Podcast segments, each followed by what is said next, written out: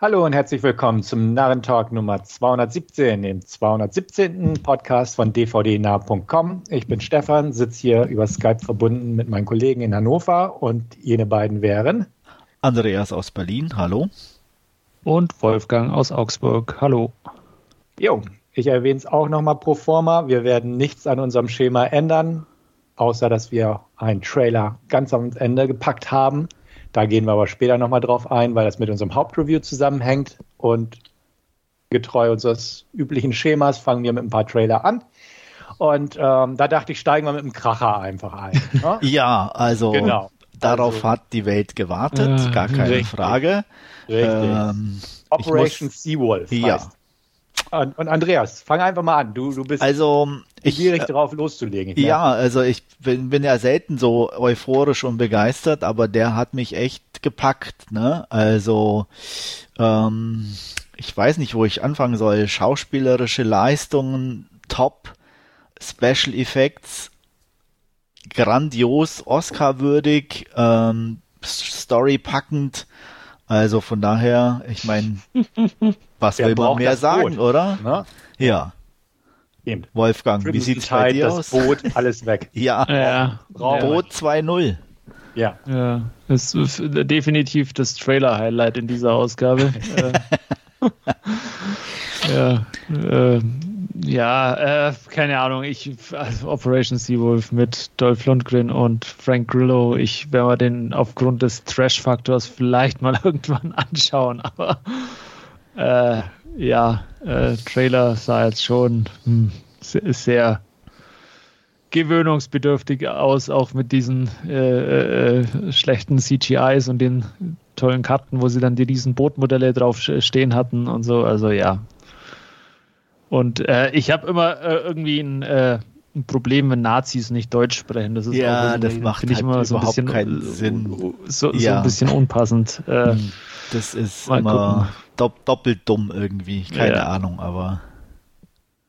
Ja. ja. Ja, der erscheint auch dieses Jahr tatsächlich noch in Deutschland, habe ich gesehen. Ähm, Im Kino.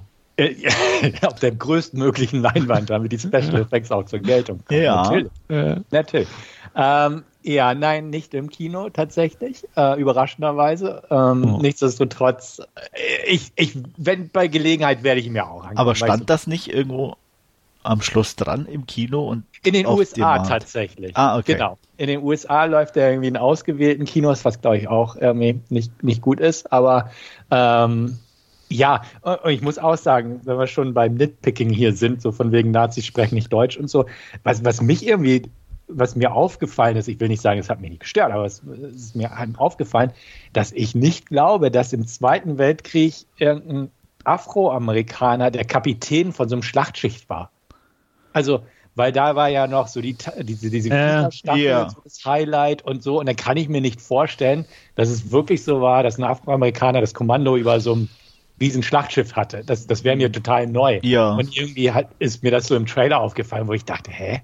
nee, irgendwas, irgendwas stimmt da nicht so ja, ungefähr. Okay, ja.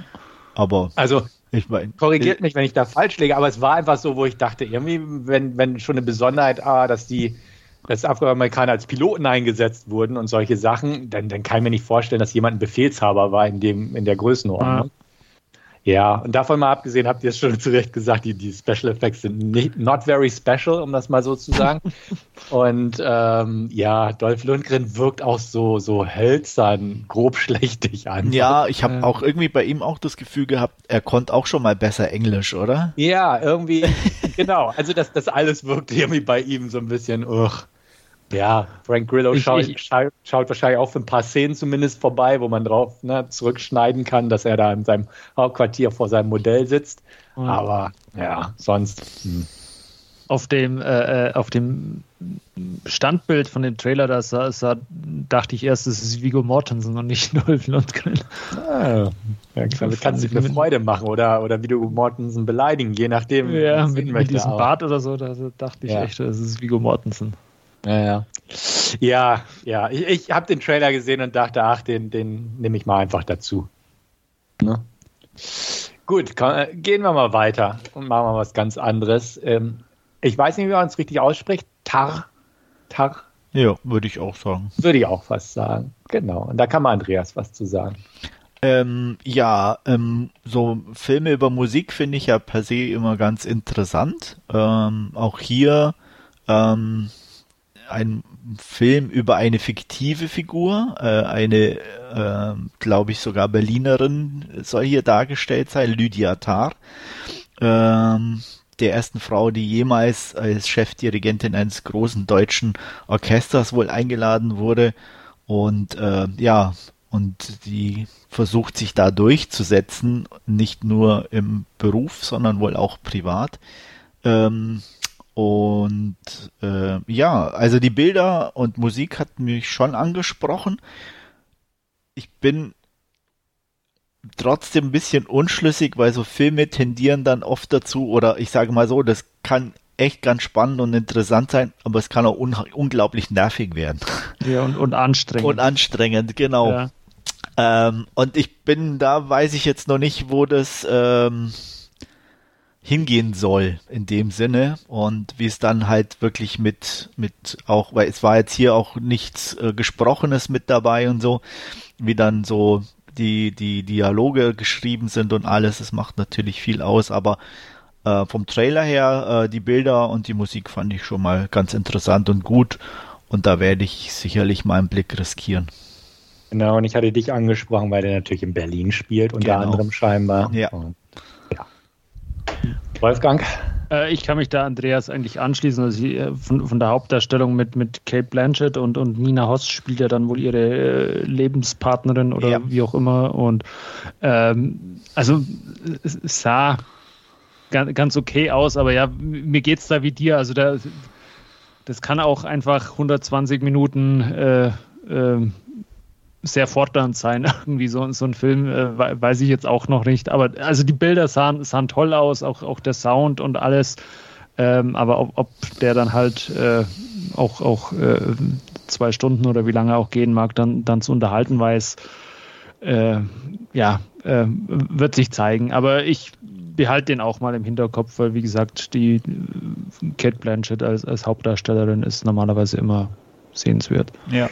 Ähm, nur kurz noch ähm, wegen der Musik. Ähm, die äh, ist von Hildur Gudnadottir. Jetzt schreit er auf und sagt, natürlich. Ja, Aber wenn ich euch sage, was die schon gemacht habt, sagt ihr wirklich natürlich, denn die hat nicht nur die Musik bei Sicario 2 gemacht oder auch bei der Miniserie Tschernobyl, sondern hat sogar einen Oscar für den Joker bekommen. Ja, okay. Ne? Und von daher also keine so unbekannte. Ach, ach die Hildur. Die Hildur, genau. Die Hildur. Jetzt, ne? ja. Ja, also ich schließe mich euch an. Ähm, Bilder großartig. Ich denke auch Kate Blanchett wird das super machen. Die Kritiken nach der Premiere waren auf jeden Fall ziemlich hervorragend. Und ich hatte gerade nochmal geguckt, der hat immer noch einen Metascore von 92 also extrem starke Kritiken. Aber auch da das, was ihr auch schon habt durchklingen lassen, ob das wirklich als Film ähm, wirklich zu unterhalten weiß und einen zu tragen weiß, auch von der Materie her, bin ich auch noch ein bisschen skeptisch. Aber allein schon von den Bildern, denke ich mal, wird es auf eine Sichtung irgendwann hinauslaufen. Ja. Ähm, ja, also da bin ich, bin ich neugierig drauf. Inhaltlich interessiert es mich jetzt relativ wenig, beziehungsweise sehr eingeschränkt, um das mal so zu sagen. Aber neugierig bin ich schon. Ähm, gutes Schauspiel, Kino schön bebildert.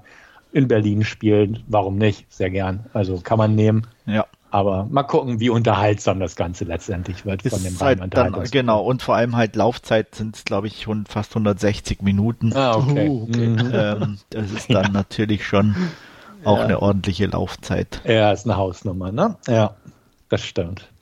Okay, springen wir weiter in ein anderes Genre, nämlich True Crime. Ähm, diesmal aber ein Spielfilm, keine Doku oder sowas in der Art, ähm, basierend auf einer wahren Geschichte.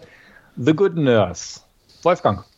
Ach ja, äh, ja, das ist dann natürlich immer so, so based on true events oder so. Das verursacht dann natürlich immer so, so, ein, so einen emotionalen Push ein bisschen, dass man da äh, äh, ein bisschen mitgerissen wird, aber ich, ich fand es einfach äh, 0815, muss ich gestehen. Also äh, ja, schlimm, wenn das in, in echt alles passiert ist oder ist ja wohl passiert mit diesem Pfleger, der da seine Patienten umbringt reihenweise und, und ja, die gute Krankenschwester, die, die dann versucht, ihn daran zu hindern, zusammen mit FBI oder wie, wie auch immer.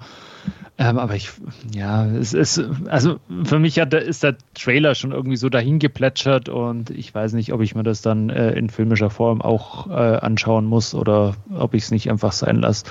Also so gepackt hat er mich keinesfalls. Gepackt hat er mich auch nicht, aber das ist halt ein Film, den würde ich mir auf jeden Fall angucken. Kommt auch bei Netflix, dementsprechend wird er definitiv geschaut. Ich mag so True Crime Kram. Ähm, ich glaube auch nicht, dass da irgendwie ein Meisterwerk oder so hintersteckt. Mhm. Nee, aber ich glaube, darstellerisch wird er zumindest in Ordnung sein. Jessica Chastain, Eddie Redmayne kann man sich angucken. Der Regisseur ähm, hat vorher unter anderem A War gedreht und, und zwei Folgen von Mindhunter. War auch derjenige, habe ich nachgeguckt, der ähm, der Rausch geschrieben hat und die Jagd, mhm. diese beiden Mats Mikkelsen-Filme. Ähm, ist also ein Däne.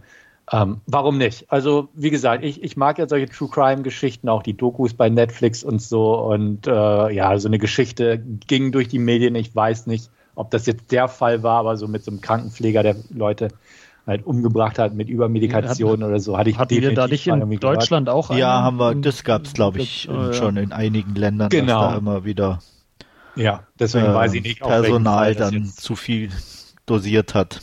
Genau. Deswegen weiß ich nicht, auf welchem Fall das jetzt konkret basiert oder ob das halt eine wahre Fälle zusammengewürfelt Also ich habe hier gerade mal aufgerufen, basiert auf einem Fall aus dem Jahr 2013 über einen Serienmörder namens Charles Cullen, der okay. Krankenpfleger war, 16 Jahre lang in zehn verschiedenen Einrichtungen. Ja, das ist schon, schon eine harte Nummer, sowas. Ja. Vor allem, weil die Opfer ja sehr hoch sein sollen. Ja. Ähm, Und, ja, aber vom Film her muss ich sagen, hat mich jetzt auch nicht gepackt. Da bin ich auch bei Wolfgang. Also ich glaube nicht, dass ich mir den angucken werde. Ich bin weder ein riesen Chastain noch Redmayne-Fan oder so. Ähm, ich fand es auch eher ein bisschen träge von, von der Inszenierung her jetzt im Trailer.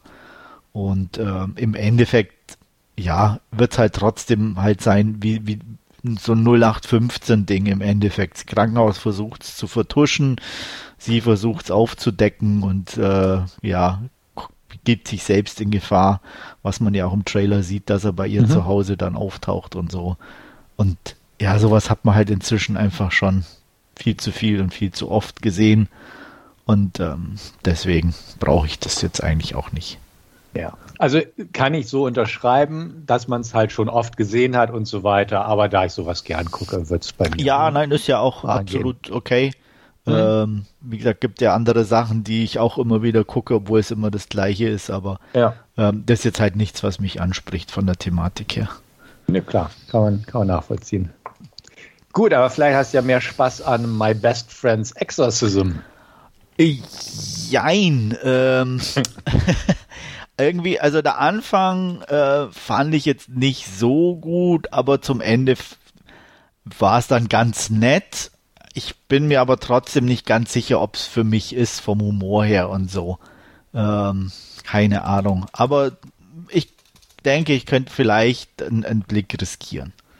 Läuft bei Prime. Also ja, von daher. Genau, eben deswegen. Also, ja. Ich, ich, ich fand den ganz witzig und nett. Äh, das, äh, wie, wie, Stefan schon sagt, läuft bei Prime. Ich werde mal den mal äh, vormerken. Hat man ja auch schon öfters, die Liste ist lang, ob er dann wirklich mal auf dem Bildschirm landet, ist, ist dann, kommt auf. Aber ich fand, fand den einfach ganz nett und sympathisch gemacht und ist jetzt wohl eher in die Komöd komödiantische Richtung und, und weniger in, in äh, die Horrorrichtung driftend und äh, trifft dann meinen Geschmack ein bisschen besser. Ja, ich glaube auch, dass das könnte so ein netter, kurzweiliger Film werden. Es wurde ja auch eingeblendet, dass einer der Produzenten oder der Produz Hauptproduzent äh, der Regisseur von Happy Death Day ist und mm. Freaky. Ähm, das trifft das ja auch, was Wolfgang gesagt hat, dass es halt keine reiner Horror ist, ja. sondern ganz gut komö komödiantisch mm. aufgearbeitet. Hier mal wieder das 80er Jahres, ich glaube 80er oder 90, 80er Jahres. 80er, ja, ja. Genau. Mit äh, I think we're alone now. Ja, genau. Von Tiffany. Das hat mich angesprochen. Ich, das war so eins der wenigen Popliedchen, so, die, die, die damals, wo ich echt einfach wo ich nicht wirklich gut fand, aber wo man, wo man, ich sage jetzt mal, nicht weggedreht hat, wenn es dann im Radio lief. Komischerweise Ja, ja, es gibt, irgendwie. es gibt ein paar solcher Lieder, da genau. gebe ich dir vollkommen ne? recht. Und da, ja. da gehörte das bei mir irgendwie komischerweise dazu. Ähm, und ich, das müsste auch so Mitte der 80er oder so, glaube ich, rausgekommen sein, wenn, wenn ich mich da richtig erinnere. möglich. Und ähm, das fand ich schon ganz lustig, ja, dass das Ja. hier in, in einer etwas verlangsamten Form dann auch im Trailer verwendet wurde. Ja, also das Lied mag ich auch, höre ich auch mal ganz gern. Und wenn es dann mal läuft, also bewusst würde ich es mir nie irgendwie raussuchen oder so. Aber das passt auch irgendwie zum Trailer und wenn das so einen beschwingt lockeren Humor mit sich bringt und so ein bisschen Nostalgie-Feeling und ein bisschen Horror, ja, Ja. warum nicht? Und da es bei Prime läuft, wie gesagt, Eben. der wird mitgenommen. Ich glaube, der kommt irgendwann um Halloween oder zumindest im Oktober raus. Ich hatte nicht extra passen, ja. nachgeguckt, aber das passt ja dann einfach auch so in den Herbst. Warum Ich, nicht? ich mochte auch diesen Happy Death Day, der war ganz witzig. Ja, eben, genau. Also Ja, wenn Den das habe so ich, glaube ich, gar nicht. Habe ich den geguckt? Weiß ich gar nicht. Ja. Den, den zweiten habe ich dann aber auch nie gesehen. Den zweiten habe ich tatsächlich auch noch nicht gesehen. Ja. Ja. Ich mag, ich mochte die, die, die Hauptdarstellerin, wie heißt sie? Elsie, Elsie Fischer, glaube ich. Die war, hat die Hauptrolle in Eighth Eighth Grade gespielt. Diesen Ja. Highschool-Film. Der war auch ganz nett. Da, das hat sie ganz gut gemacht. Hier sieht sie mit der Perücke und mit den Haaren ein bisschen strange aus. Aber, ja, Haare und 80er, was soll denn das? ja, ja, Ja, Ja. es, es kann nur ein Verbrechen rauskommen. absolut. Und ich glaube, bei Texas Chainsaw Massacre hat sie auch mitgespielt. Bei, bei dem Netflix Ich neuen glaube, bei da? dem Netflix neuen. Ja, den habe ich noch nicht gesehen, okay. Hm. Naja, mal gucken. Gut, während Wolfgang das, äh, Quatsch, Andreas das nebenbei scheinbar überprüft, wo sie mitgespielt hat, kann ich schon mal den nächsten Trailer einläuten. Nee, eigentlich hatte ich jetzt gar nicht, weil er hat schon. Ach so, hätte ja sein können, Nein, hat, Na, gut. Ja. Alles klar. Gut, dann gehen wir weiter zu unserem letzten Trailer für jetzt erstmal. Und da ein Paramount Plus Film, Significant Other. Fange ich einfach mal an. Auch eine Hauptdarstellerin, die ich sehr gern sehe, Micah Monroe. Äh, hat bei mir definitiv seit The Guest, It Follows ein Stein im Brett. Und auch Significant Other passt so in meine Sehgewohnheiten rein. So ein übernatürlicher Mystery, Horror, mit irgendwas Kreatur, keine Ahnung, was das in einer Szene war. Ein bisschen Mindfuck mit drin und ähm, der Trailer hat mich. Also ich erwarte auch da kein überbordendes Meisterwerk irgendwo, aber nette Unterhaltung. Ich mochte auch die Optik teilweise, da waren ein paar nette Sachen drin und könnte funktionieren. Und dementsprechend bei Gelegenheit werde ich mir den mal angucken. Mir war der zu creepy. okay.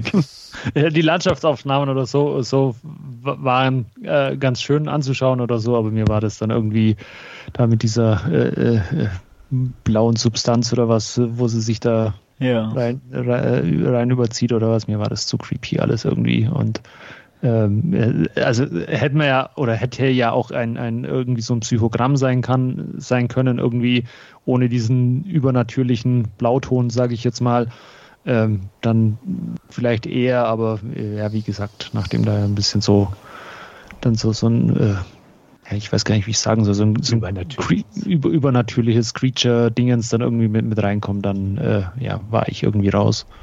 Ja, ich bin da schon mit dabei. Micah Monroe, definitiv. Ein bisschen Horror, schadet nie. Ähm, nee, hat mir ganz gut gefallen. Ich befürchte nur, dass wir den vielleicht gar nicht zu sehen bekommen oder nicht so schnell, wenn der bei Paramount Plus angesetzt ist.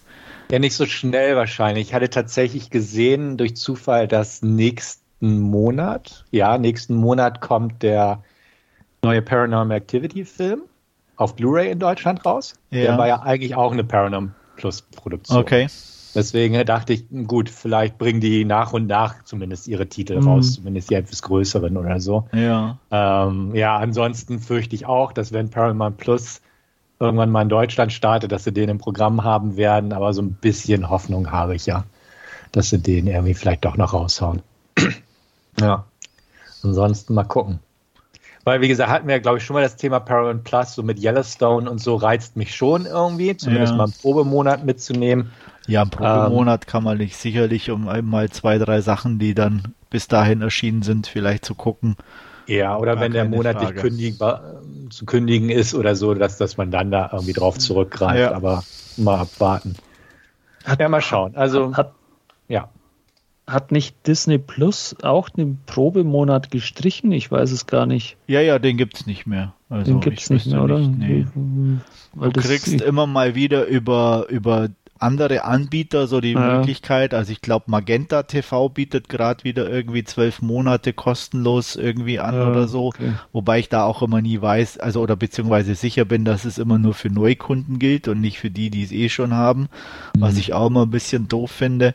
Ähm, und ich glaube auch über Xbox oder so, Microsoft hatte mhm. das auch schon mal so als okay. Perk im Angebot und also man kann, okay. aber halt begrenzt, sage ich jetzt. Ja. Andererseits ja. ist es monatlich kündbar. Mein, dann macht man halt ja, mal einen Monat, guckt sich dann irgendwie zehn Sachen an, die man eh schon immer sehen wollte und dann kündigt ja, man es genau. wieder. Ne? Das denke ich auch. Also das, das bietet sich ja dann an, wenn es monatlich kündbar ist. Ja. Okay, wir werden sehen, wo wir Significant Other, zumindest Andreas und ich, gucken können, wenn es mal so weit ist. Schauen wir mal. Also Paramount Plus angeblich Start in Dezember in Deutschland. Ja, siehst du. Vielleicht bringen sie den dann ja dann gleich irgendwie. Möglich. Möglich. Gut, von Sachen, die wir gucken wollen oder auch nicht wollen, zu Sachen, die wir schon geguckt haben und vielleicht bereuen oder auch nicht. Last Scene. Andreas beginnt. Ja, ich habe mir auf Netflix äh, La Jefa ähm, angeguckt. Äh, auf Englisch heißt der Under Her Control. Mein Spanisch ist leider nicht allzu gut, aber ich könnte mir vorstellen, dass es die Chefin heißt, weil es um eine, ja, äh, Karrierefrau geht, die ein Modelabel hat, so ja ein bisschen wie äh, wie hieß dieser eine Film äh, mit Teufel trägt Prada? Ja, genau so in die Richtung, so äh, eine sehr kalte Dame, die alles im Griff hat und ähm, sie stellt eine neue Angestellte ein, ähm, die sich schnell als ihre persönliche Assistentin etabliert ähm, und ja, leider hat die ein bisschen Pech und wird von ihrem Freund schwanger, was sie eigentlich gar nicht will, weil sie will lieber Karriere machen und äh, in einem schwachen Moment gesteht sie das ihrer Chefin und äh, die wittert ihre Chance, denn die wollte schon lange schwanger werden und ein Kind haben, was aber nicht geklappt hat und bietet ihr an, das Kind auszutragen und sie übernimmt es. Und ähm, damit es eben nicht der Öffentlichkeit bekannt wird, äh, wird sie in einem einsamen Landhaus zwischengeparkt, äh, in der die Chefin da wohnt. Und äh, ja, das Ganze wird dann zunehmend ein bisschen creepier und äh, dramatischer. Ähm, was sich im ersten Moment eigentlich ganz interessant anhört, hat sich dann doch im Endeffekt als sehr langweiliger Rohrkrepierer herausgestellt. Ähm, darstellerisch geht's in Ordnung, aber er ist halt irgendwie durch die Bank äh, langweilig. Also es ist vorhersehbar, es passiert nicht wirklich viel. Ähm, ja, äh, der Freund der äh, jungen äh, Dame ist ähm, ja auch ein ziemlicher, ja, ich weiß nicht, wie soll ich sagen, also so ein irgendwie ein bisschen merkwürdiger Typ, der eigentlich eher immer sich in den Vordergrund setzt und gar nicht in, äh, wirklich daran interessiert ist, was seine Freundin möchte, bis sie dann irgendwie äh, alibimäßig ist sie in London und dann er feststellt, okay, sie meldet sich dann doch nicht so oft und da Nachforschungen anstellt aber bis dahin ist es eigentlich immer er und seine Interessen, die äh, dann doch eher im Vordergrund stehen und also auch irgendwie ein bisschen merkwürdig und auch die Nebenrollen sind, ich weiß auch nicht, eher so Stichwortgeber und ähm, wirken auch alle ein bisschen blass. Also hat mich nicht wirklich überzeugt und ich kann den Film definitiv nicht empfehlen. Wie gesagt, die beiden Hauptdarstellerinnen gehen in Ordnung, die Optik ist okay, ähm, aber ja, muss man nicht gucken. Sternetechnisch würde ich sagen, eineinhalb von fünf oder drei von zehn. Mehr ist der nicht wert. Bin ich aus Spanien auch schon Besseres gewohnt. Interesse? Nicht wirklich. Ja. Habe ich mir gedacht. Nee, bei mir auch nicht. Gut. Danke. Dann müssen wir da auch gar nicht weiter drüber reden. Ich habe es für euch getan. Danke. Gut. Aufopferungsvoll. Aufopferungsvoll, wie ich nun mal bin, genau. Ja. Ähm, und dann hatte ich Lust mal wieder auf einen alten, trashigen Film und da ist Prime eigentlich immer eine ganz gute Anlaufstelle, muss ich sagen. Ähm, und da habe ich mir herausgesucht Barbarian Queen von Hector Oliveira, ähm, der mir so direkt nichts gesagt hatte. Ich habe dann herausgefunden, dass äh, der wohl irgendwie äh, argentinischer Regisseur ist und produziert immerhin von Roger Corman, der ja nicht ganz unbekannt ist. Und ähm, Hauptdarstellerin Lana Clarkson, die, ähm, ich weiß nicht, Stefan, sagt dir das noch was? Ah, der Name sagt mir was, aber ich kann es nicht einordnen. Ja, die Dame hat ein bisschen Pech gehabt. Die ist nämlich nicht so ganz alt geworden. Äh, sie wurde nämlich erschossen. Okay. Von Phil Spector. Ah, den, den Musikproduzenten. Dem Musikproduzenten, so, genau, weswegen er ins Gefängnis ging. Also ah. das war sie. Ähm, wusste ich auch nicht, habe ich dann auch erst so mir angelesen und rausgefunden, fand ich dann aber natürlich im Bezug auf den Film dann doch ganz nett, da so ein bisschen, ähm, ja, war dann doch äh, kleiner, äh, interessante Hintergrundinfo. Ähm, an sich vom Film, ja, das, was man 85 unter, ich sage jetzt mal so Richtung Conan ähm, gewohnt ist, ähm, viel nackte Haut, ähm, schlechte Effekte, trashige Unterhaltung, ähm, absolut nicht mehr zeitgemäß. ähm, aber immerhin, ähm, ja, so ein bisschen, sage ich mal, geht es darum, dass sich die Frauen halt hier äh, zur Wehr setzen, äh, was sie aber auch müssen, weil sie permanent vergewaltigt werden. Ähm, das wäre wahrscheinlich heute auch nicht mehr so der Fall in einem Film. Ähm, ich hatte schon das Gefühl, das geht eher fast schon in Richtung Rape and Revenge. Ähm, weil gleich die erste Szene beginnt eigentlich mit einer Vergewaltigung. Ähm, von daher, ähm, da muss man, sage ich jetzt mal, ein bisschen drüber hinwegsehen. Es ist dann zum Glück nicht mehr ganz so äh, schlimm im Verlauf äh, des Films. Ähm, die eine oder andere Szene kommt zwar trotzdem noch vor, die nicht unbedingt passend ist, aber im Großen und Ganzen war die Zeit. Ähm, heute wird man es nicht mehr machen. Ähm, die Kämpfe, ja, im Endeffekt, wie man es halt von billigen Filmen aus der Ära kennt, äh, viele Menschen stehen rum, tun so, als würden sie sich mit irgendwelchen Holzwaffen äh, gegenseitig äh, entgegenstrecken. Und äh, in manchen Szenen ist es gerade in einem zum Schluss hin in einer großen Kampfszene echt witzig. Da stehen manche halt wirklich nur rum und gucken in der Gegend rum, weil sie gar nicht wissen, wo sie hingehen sollen. Also von daher, wer ein bisschen trashige Unterhaltung mag, äh, kann da sicherlich mal einen Blick riskieren.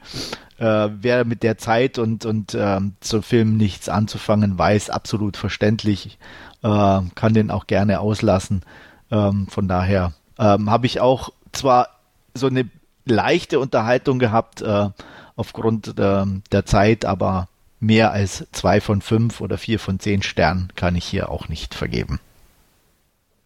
Ja, ab und an kann man sich sowas mal angucken. Und Roger Corman ist halt so legendär für B-Movie Exploitation. Absolut, genau. Und da auch, du, du hast Conan erwähnt, Red Sonja muss ja auch in der Zeit gewesen sein. Ja. Mit weiblicher Hauptrolle. Wobei also, die ja sogar fast schon ein bisschen äh, Budget zur Verfügung hatten, so, ne? Ganz genau, aber so Corman ist ja dafür bekannt, einfach so Ideen zu nehmen und einfach Low-Budget-Versionen davon zu drehen. Ja. Ähm, Genau, also ja, sowas hat, hat seinen Charme in Anführungsstrichen, kann man sich mal angucken. Barbarian Queen hatte ich noch nicht geguckt, aber ja, kann, kann man sich sicher mal angucken aus, aus Nostalgie-Trash-Gründen oder so. Ja. Klar. Ne, da gibt es ja eine Menge von. Absolut. Ähm, Vorteil ist auch, er ist nur 72 Minuten lang, also von ja. daher zieht sich auch nicht so wirklich in die Länge. Mhm. Äh, Red Sonja ist übrigens auch aus dem gleichen Jahr, auch von 1985, okay. also von daher äh, wird er da ganz schnell hinterher gedreht haben.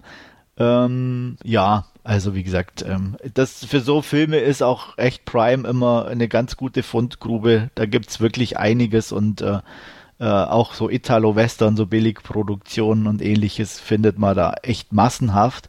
Ähm, und ähm, ich sag mal, ich habe auch echt die ein oder andere, nicht unbedingt Perle, aber echt unterhaltsame Trash-Nachmittage äh, gehabt mit so Filmen, ähm, die dann mhm. überraschenderweise doch ganz gut waren. Ähm, von daher, ja, kann man da immer mal einen Blick riskieren. Ja, ich, bei YouTube gucke ich mir immer ganz gern so eine Serie an. Was heißt eine Serie? Sind immer einzelne Clips oder beziehungsweise Posts dazu. Nennt sich Good Bad Flicks. Da sind auch so 80er, 70er Jahre Trash-Filme, die werden da besprochen. Ja. Und ähm, da komme ich auch manchmal auf Ideen. Da werden halt viele Corman-Filme oder Santiago-Filme oder Full Moon-Filme besprochen. Und ähm, da denke ich auch so, ja, manch, manchmal ist es ganz gut, nur diese Zusammenfassung zu sehen, weil als 90, 70 Minuten Film. Hier hält man vielleicht gar nicht durch. Genau, aber so, dann sieht man schon, ah, das, das waren schon andere Zeiten damals. Wie du selbst sagst, so allein diese Rape-Geschichten, heutzutage wird das keiner durchwinken. Nee. Und ähm, genau, aber so kriegt man so Filme mit, so etwas Obskure und so und kriegt schon irgendwie manchmal Lust drauf, sich einfach mal so ein Ding anzugucken. Ja, genau. Ja, The Barbar Barbarian Queen. Merke ja. ich mir ein bisschen bei Prime. Okay. Genau. Lustig ist auch irgendwie, ähm, ich weiß nicht, wie sie es immer irgendwie hinkriegen von den Versionen her, aber es sind tatsächlich so Szenen mit reingeschnitten aus dem Film, die wohl irgendwie gefehlt hatten und man erkennt es daran, dass die ein anderes Bildformat haben äh, okay. und nicht ganz so von der Qualität äh, so gut sind wie der Rest vom Film. Und da frage ich mich dann immer schon, ob das jetzt, woher diese Versionen dann sind, ob die tatsächlich auch so auf Disc erschienen sind oder äh, also äh, wirklich auf jeden Fall auch, auch so ein bisschen interessant dann da, das, das mitzukriegen, dass sich da tatsächlich jemand die Mühe gemacht hat, das wieder reinzuschneiden. Mhm für, ja, so, für so einen Film. Ne? Also das finde ich dann auch immer irgendwie klasse irgendwo auf der einen Seite. Auch wenn es jetzt wirklich kein wirklich guter Film war, aber auch dafür sich die Mühe zu machen, so kleine Szenen da irgendwie nochmal wieder reinzupacken, die vielleicht verloren gegangen sind oder ähm, wo, warum auch immer nicht drin waren, ist schon äh, irgendwie mhm. Oh, ich habe gerade mal gegoogelt, es gibt auch ein Barbarian Queen 2. Ja, weiß ich, habe ich auch gesehen, okay. ähm, aber leider nicht auf Prime. Ah, okay. aber auch wieder mit Lana Clarkson. Ah, okay, gut. Jo. Sonst noch was? Nee, das wären meine Last Scene. Alles klar, dann geben wir über an Wolfgang und der ein paar Filmschnipsel eines bestimmten Regisseurs, den wir eigentlich, eigentlich gern mögen. Ja, genau. Und zwar handelt es sich dabei um Tony Scott. Ähm, ich habe mir vor ein paar Tagen, Wochen ähm, eine schöne 4K-Ausgabe äh, von True Romance äh, besorgt, den ich mir angesehen habe, äh, den ich nach wie vor sehr schätze. Ich finde nach wie vor unglaublich cool, diesen Film. Ähm, wir hatten den auch im Narrentalk Nummer äh, 13 schon ausführlich als, als Hauptreview besprochen. Ähm, ich gebe dem nach wie vor äh, die 5 von 5 äh, äh, Sternen. Äh, der ist einfach äh, großartig von, von Atmosphäre, von den Darstellern, von der Story, die ja von Quentin Tarantino stammt. Und ähm, der ist einfach ja immer wieder sehenswert und, und äh, es hat mich auch äh, echt gefreut, da den in dieser schönen Remastered-Ausgabe äh, ja, auf, in, in 4K äh, zu sehen. Und äh, der wird die nächsten Jahre sicherlich auch öfters bei mir wieder im Player landen. Ähm, ja, äh, ihr, also ich, ich, meine mich richtig daran zu erinnern, dass ihr äh, auch beide große Fans von, von True Romance seid. Ja. Und äh, ich glaube, wir haben uns da durch die Bank, glaube ich, alle die volle Punktzahl gezückt. Ich bin mir nicht mehr ganz sicher, aber ich glaube, es war so. Ich weiß gar nicht, ob ich schon damals dabei war, muss ich, ich gestehen, bei 13. Ich würde auch die volle Punktzahl geben und True Romance ist einer meiner absoluten Lieblingsfilme, also wäre ich ganz bei euch. Aber ich bin mir noch gar nicht sicher, ob das. Doch, du warst dabei. Tatsächlich, schon bei Ausgabe ja. 13. Mann. Äh, ja. ja. Okay, ja, aber ich liebe den Film auch und äh, da bin ich ganz bei euch so viel zu True Romance. Weitergemacht habe ich dann äh, mit Crimson Tide, äh, wo sich Denzel Washington und Gene Hackman äh, als U-Boot-Kapitän bzw. erster Offizier dann äh, so ein Psychoduell liefern, weil sie eben einen äh, ja, Funkspruch nur so halb empfangen, der sie quasi äh, dazu auffordert, äh, äh, eine Atomrakete gen Russland äh, zu schicken und äh, Gene Hackman würde das ohne weiteres tun und äh, ja, Denzel Washington als, als erster Offizier hinterfragt diesen Befehl etwas und es, ja, die beiden Welten krachen eben aufeinander. Die Mannschaften oder die, die, die U-Boot-Mannschaft muss sich entscheiden, wen sie unterstützt und ja, ist äh, ein sehr solides äh, äh, äh, ja, Psychoduell zwischen den beiden Hauptdarstellern. Ähm, auch immer wieder ganz sehenswert, zählt jetzt aber nicht zu meinen liebsten Tony Scott-Filmen, muss ich sagen, aber ähm, der ist äh, ja nach wie vor ganz solide und ähm, kann man sich immer hin und oder hin und wieder mal anschauen. Äh, ich habe den auch seit seit Ewigkeiten mal wieder äh, äh, angesehen und und ja, habe mich gut unterhalten und ähm, wird dem äh, auch dreieinhalb von fünf Sternen geben. Ähm, wie schaut es bei euch mit Crimson Tide aus? Yay or nay? Ich weiß nicht, irgendwie, ich glaube, den habe ich nie so ganz gesehen, immer nur so mal reingesappt. Ja, das ist so, ein klassischer war. Fernsehfilm, glaube ich. Genau, aber ja. er hat, obwohl ich eigentlich U-Boot-Filme mag, aber der ja. hat mich irgendwie nie so angesprochen, komischerweise. Ich hatte den damals sogar im Kino gesehen. Ähm, der, der ist in Ordnung. Also so mit sieben von zehn würde ich auch heute noch hantieren. Ähm, hat seine Momente absolut. Kommt nicht an Jagd auf Rote Oktober so ein bisschen ran, den mochte ich ja, lieber. Ja, der ist mir auch lieber. Der, den genau. fand ich auch immer besser. Äh, ja, aber so ist, ist halt ein Tony Scott-Film, ne? Hat ja. so das, das Übliche, nur dass halt alles ein bisschen kompakter auf dem U-Boot ist oder ja. vieles davon halt. Ähm, ist in Ordnung. Ähm, Denzel Washington gegen Gene Hackman, so von, von den Befehls, Befehlsketten oder Befehlswidersachern her. Ähm, völlig in Ordnung. Also deswegen kann man sich angucken. Habe ich aber auch schon lange nicht mehr gesehen, muss ich gestehen. Gut, ich habe dann weiter gegriffen zu The Taking of Pelham 1, 2, 3. Ähm, auch wieder mit Denzel Washington, der sich als äh, äh, ähm, ja, U-Bahn, wie sagt man es, der, der in dieser Steuerzentrale für die U-Bahn von, von oder die Metro von, von New York äh, sitzt und ähm, da eben ja äh, die äh, einzelnen Züge steuert.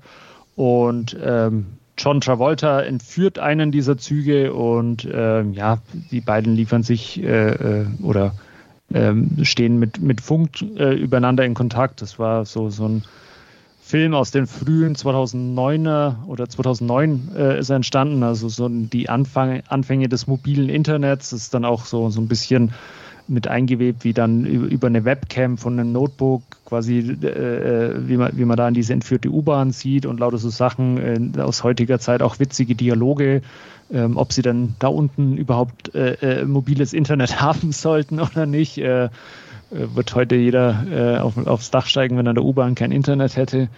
Aber ja, so, so war das eben damals.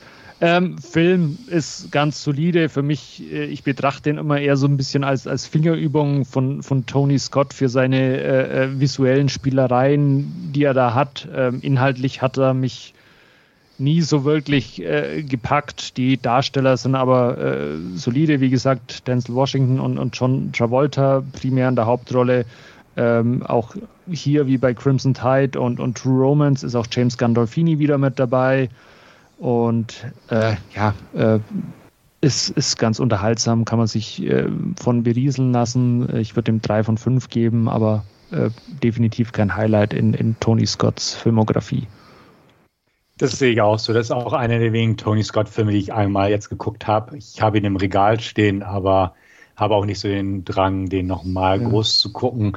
Der war okay, aber auch so, ja, war halt okay. Das ist halt ein ja. Tony Scott-Film, aber keiner, von seinen besseren, meiner Meinung nach. Also ich, ich würde ja vielleicht auch noch auf eine knappe 6 kommen. Aber wie gesagt, ich habe ihn tatsächlich nur einmal gesehen und das war's.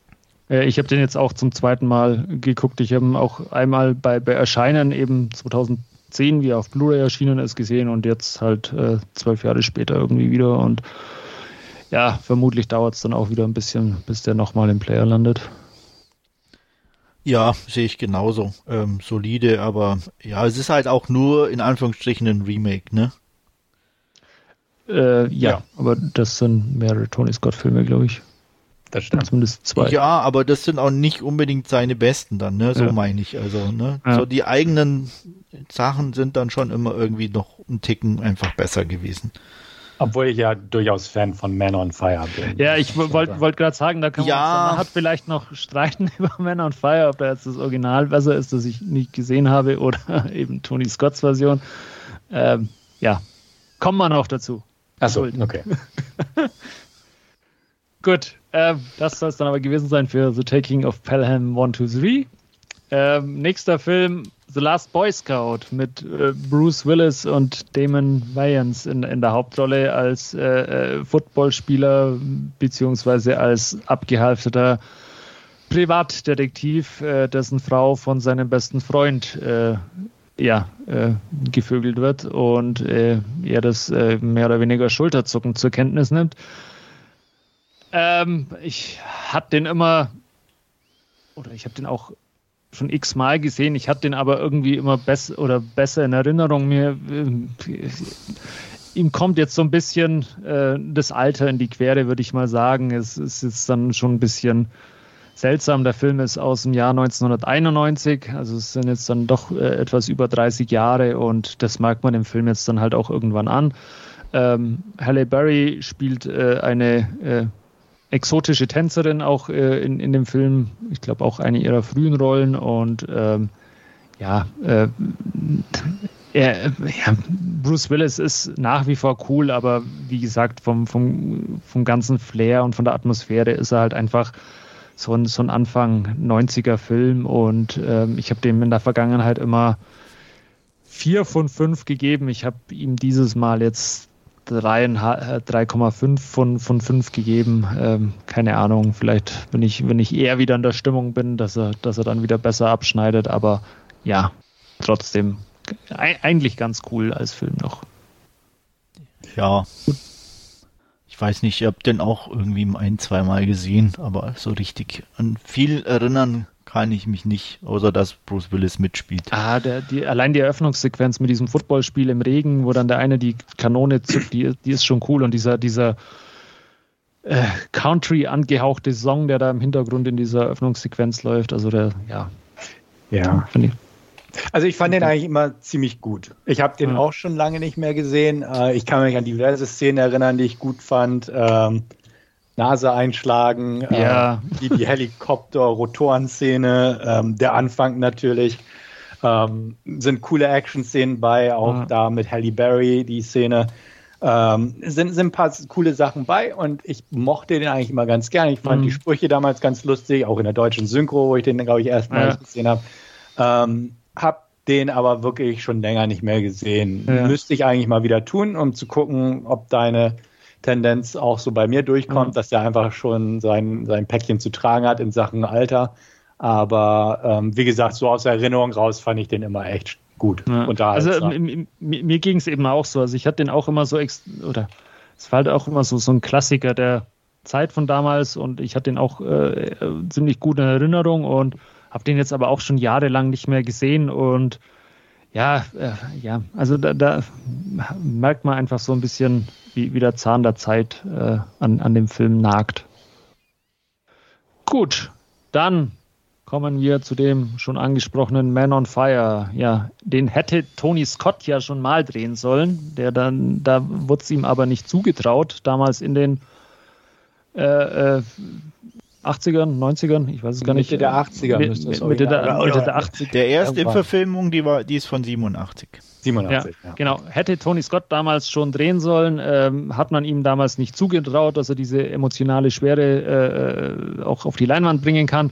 Er hat dann einen anderen kleinen Film namens Top Gun gedreht. Äh, Man on Fire äh, hat ein anderer Regisseur abbekommen und Tony Scott hat ihn eben jetzt 2004 ähm, das Remake quasi gedreht hat, ähm, die Handlung von, von damals Italien, was damals ja von, von Mafia-Entführungen gebeutelt war, nach, nach Mexiko verlagert und ja, hat da diese äh, dra dramatische äh, äh, äh Crime Story um einen ja auch äh, äh, trinkenden Bodyguard, äh, der von Denzel Washington verkörpert wird, der sich mit seiner, äh, mit der, ja, äh, mit dem jungen Mädchen Peter, das er schützen soll, die von Dakota Fanning gespielt wird, äh, anfreundet und, und ja, wieder so ein bisschen den, den Sinn des Lebens entdeckt, die dann aber, wie gesagt, in, in Mexico City entführt wird und ähm, ja, äh, wo auch die Entführung dann entsprechend aus dem Ruder läuft, sie nicht zurückkommt und er äh, dann auf sich auf einen äh, Rachefeldzug begibt.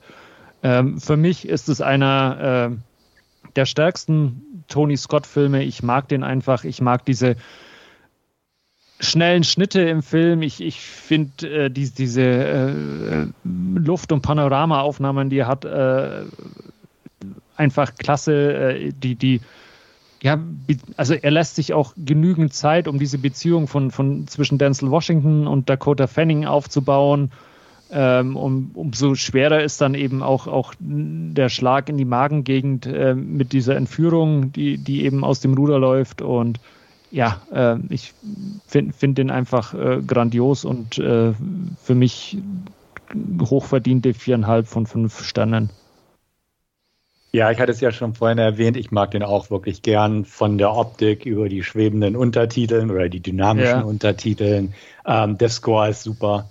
Ähm, die Darsteller sind cool, auch in den Nebenrollen. Mhm. Ähm, den mag ich einfach gern. Walken ist dabei, Mickey Rourke ist dabei, äh, diverse einfach. Radha Mitchell und, und Mark Anthony Mark als, Anthony, als Genau. Und, und Denzel Washington ist cool in der Rolle, Dakota Fanning ist super. Also, das ist auch ein Film, wirklich, den ich gern sehe. Ich habe das Original mal im Fernsehen gesehen, irgendwann. Ist, ist ähm, das, der ist mit Scott Glenn, mit oder? Scott Glenn, genau. Ja. Den, den, fand ich so, ja, gut, ist halt auch von 87, ist halt auch nicht zu vergleichen mhm. irgendwo.